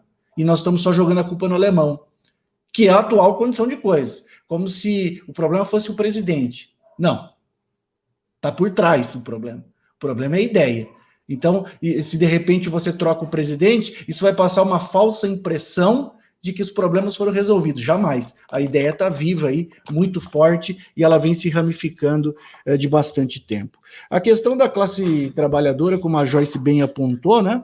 Que é este projeto de atomização, da empresa individual, é de quebrar a consciência de classe, não me reconheço no outro, e com isso, então, eu desmantelo os sindicatos, e eu posso desmantelar os sindicatos de várias maneiras, inclusive pulverizando, tendo sindicatos dos sindicatos, dos sindicatos, dos sindicatos, e as categorias, então, não mais se conversam, elas são estanques, né? Quando, na verdade, elas deveriam estar minimamente tangenciadas. Este movimento não pode ser debitado exclusivamente ao trabalhador. Esse é um movimento que deveria permear toda a sociedade, essa reconexão. Né? Mas perceba, a, a, a Brenda fala aqui de feminismo, feminismo negro e etc. A própria a parte dessa própria ala tida como progressista vai chamar ela de identitária. Para falar que não, a luta é só da classe trabalhadora. Mas a classe trabalhadora é toda essa contingência. E a classe trabalhadora sou eu, que sou professor, é o outro que é médico, é o outro que é engenheiro. Não existe é, um salvo-conduto de não participar da classe trabalhadora. Eu preciso redescobrir ou descobrir pela primeira vez que a minha colocação social é muito mais próxima daquilo que eu entendo como favela do que em relação ao Lehman. Né? Eu estou muito mais próximo do, dos meus companheiros uh, da favela do que da outra pessoa. E ter uma camisa diferente não me faz ter ascendido socialmente, porque é evidente que eu não sou detentor dos meios de produção, eu não tenho capital suficiente, eu preciso vender a força de trabalho. Né?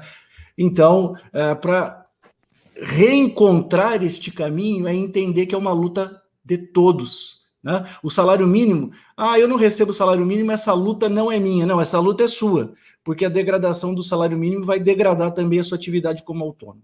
É, é, isso é um efeito cascata, isso é um efeito é, que não atinge né? Esta ideia de eh, que eu havia anotado aqui sobre eh, essa luta não é minha, não existe. Eh, tem uma, uma expressão americana, wish fulfillment, que ela entra bem aqui, que é a confusão dos fatos com desejos.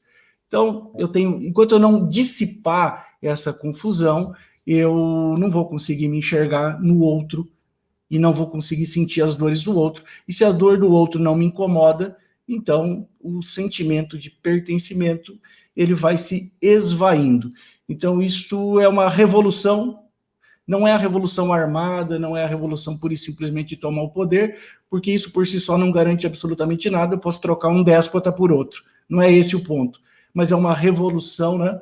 É, pessoal e coletiva de compreensão verdadeira da realidade, sem essa ideia é, de coach, né, sem essa ideia é, de do it yourself, sem essa ideia de autoajuda e por aí vai.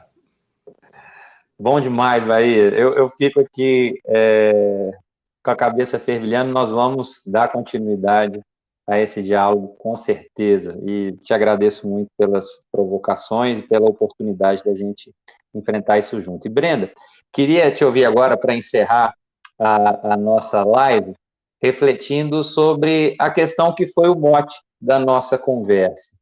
Afinal, o, o trabalho, ele dignifica o ser humano? Tá aí uma pergunta difícil. Porque pode. O trabalho, de fato, pode dignificar, né? Pode trazer dignidade, principalmente se a gente pensar numa frase que, que é, é bem conhecida, né? Que é aquela frase, é, cabeça vazia, oficina do diabo. Eu adoro essa frase, acho ela muito engraçada. Mas, na verdade, porque isso é real, né? A gente precisa fazer algo. E não necessariamente algo produtivo, né? Não aquilo que é considerado produtivo pelo sistema, né? Pelo modo de produção capitalista. Mas aquilo que é produtivo que nos dá prazer de fazer. Tem uma frase que eu também gosto bastante, que eu vejo sempre circulando pela internet, que é mais voltada para a perspectiva artística, né? Para o trabalho artístico, mas que diz que a necessidade de produzir aliena a paixão pelo criar. Então, a partir do momento em que a gente tem a obrigação, a partir do momento em que a gente trabalha para não morrer de fome, já não tem mais dignidade. Não tem dignidade porque aquilo não te dá prazer, aquilo não te dá vontade de fazer, e porque aquilo não tem de fato significado, né? Qual é o sentido do trabalho? O sentido do trabalho é Trabalhar para não morrer de fome? Trabalhar para pôr comida na mesa? Trabalhar para pagar aluguel? Onde está um, um trabalho que pode é, que pode desenvolver a autonomia do indivíduo, né? Trabalho para ter autonomia, mas que tipo de autonomia? Autonomia do consumo? Aí já não é mais autonomia. A, a autonomia para fazer aquilo que se espera que, que se faça, né, dentro, dentro de um sistema, do sistema capitalista, né? Você trabalha para ter o dinheiro, para pagar quanto que sobra, aí tem, já tem as duas possibilidades, né, essas duas ideias. Primeira de se você for uma pessoa inteligente, você guarda o que sobra e faz um investimento. Se você não for, você gasta. E aí, para quem ganha pouco, o gastar significa ter assim um cadinho de lazer, né? Vou comprar cerveja no final do mês. Depois vem alguém joga pedra em você falando: ah lá, você não tem nada porque você está comprando cerveja em vez de fazer um investimento, em vez de aplicar na bolsa de valores. Então, o que é a dignidade? Ou o qual a pergunta não é se o trabalho dignifica. Acho que a pergunta correta seria qual trabalho dignifica? Porque o trabalho que nós temos hoje, essa formação do trabalho, essa estrutura do trabalho, não tem um sentido. E ele não tem um sentido de, de, autonomia, não tem um sentido de emancipação, não tem um sentido que possa nos possibilitar, de fato, a dignidade. Acho que é uma pergunta muito mais complexa e, de fato, estrutural, né? Ela, ela tem que estar envolvida na estrutura social, nessa formação social, naquilo que nós temos posto hoje enquanto, enquanto sociedade, e de fato, essa questão da sociedade do consumo, do que nessa ideia de, de, de, trabalho enquanto libertação do indivíduo, de trabalho enquanto algo que pode nos proporcionar é, nos proporcionar novos paradigmas, né, novos caminhos, novas, novas oportunidades. Brenda, fantástico. A gente tem a, a, a, ideia do trabalho como dignidade utilizada de maneira ideológica e justamente a partir de uma diluição do conceito numa uniformidade como se existisse o trabalho. E quando você reconstrói a pergunta nessa dinâmica de qual trabalho dignifica, fica mais claro o quão indigno é frequentemente o trabalho que é alienante. É nessa direção que a Ana Arendt diz, por exemplo, que nos campos de concentração, eu e o Bahia já tivemos a oportunidade de conversar sobre isso em outros contextos, no, nos campos de concentração nós não temos uma exceção ao modo pelo qual a sociedade se organiza, mas uma intensificação desse regime. E não sem razão a gente vai encontrar nos portões de Auschwitz o lema só o trabalho liberta. Essa perspectiva de uma é, idealização do trabalho que torne oculta a sua configuração como algo desumanizante, como algo alienante, como algo que afasta o sujeito de si, dos produtos do seu trabalho e da sociedade na qual ele vive. Por isso, a identidade do trabalhador precisa ser reconstituída e lutar pela condição de ser trabalhador com orgulho precisa se dar a partir dessa ideia de um trabalho marcado pela construção de autonomia pessoal e coletiva. Nessa, nessa direção, o trabalho ele tem para o trabalhador a apresentação como caminho de realização de si e não como caminho de subordinação, de sujeição na luta pela sobrevivência. A partir desse tipo de, de percepção, seria possível imaginar a construção de um olhar e de um sentimento de orgulho de ser trabalhador. Muito diferente dessa bobajada coaching do orgulho de ser oprimido, o orgulho de trabalhar várias horas sem descanso, o orgulho de ser incansável na sujeição. Não, um orgulho de ser trabalhador que vem da luta por dignidade no trabalho, pela luta que você tem como condição de afirmação de si e das coletividades das quais você faz parte. Eu queria agradecer demais a Brenda e ao Bahia e a todo mundo que participou com a gente dessa manhã.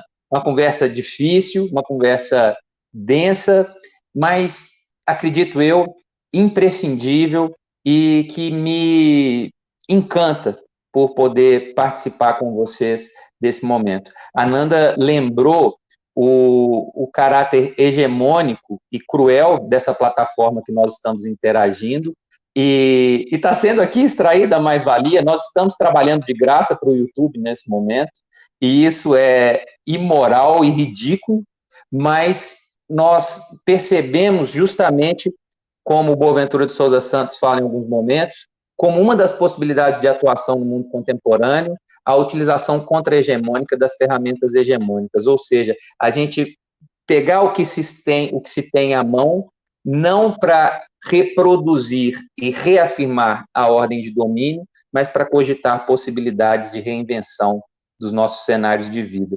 Por isso eu fico realmente muito feliz de viver com vocês a, a, as contradições, as ambivalências da presença aqui nessa plataforma é, injusta, mas que viabiliza, por outro lado, esse nosso encontro e essas nossas reflexões na manhã de hoje. Eu queria fechar com uma provocação, convidando todo mundo para ouvir, seja no vinil, como disse o Bahia, seja em qualquer plataforma digital, a música Comportamento Geral, do Gonzaguinha. E aí eu queria fechar a nossa live de hoje mencionando um trecho dessa música que eu acho que merece ser ouvida no dia de hoje com bastante comprometimento, com bastante atenção ao que o Gonzaguinha nos, nos diz nessa canção. Você deve notar que não tem mais tutu e dizer que não está preocupado. Você deve lutar pela xepa da feira e dizer que está recompensado. Você deve estampar sempre um ar de alegria e dizer tudo tem melhorado. Você deve rezar pelo bem do patrão e esquecer que está desempregado. Você merece, você merece. Tudo vai bem, tudo legal. Cerveja, samba, e amanhã, seu Zé? Se roubarem o seu carnaval. Eu não sei se vocês repararam, mas roubaram o nosso carnaval esse ano. Vamos ver se não vão roubar o próximo também, né? Vamos que vamos, pessoal. Muito obrigado pelo carinho, pela presença juntamente com a gente. Brenda Bahia, forte abraço. Que essa seja a primeira de muitas lives conjuntas e... entre nós e de outras iniciativas. E como diria um coach marxista, né? Eu achei que não valia a pena, mas valia. Valeu, pessoal. Obrigado. É. Gostei dessa, não, não conhecia essa. Valeu, pessoal. Muito obrigado. Excelente final de semana. E parabéns por serem trabalhadores como nós. E vamos juntos construir os, os caminhos de luta. Valeu. Tchau. Tchau, tchau.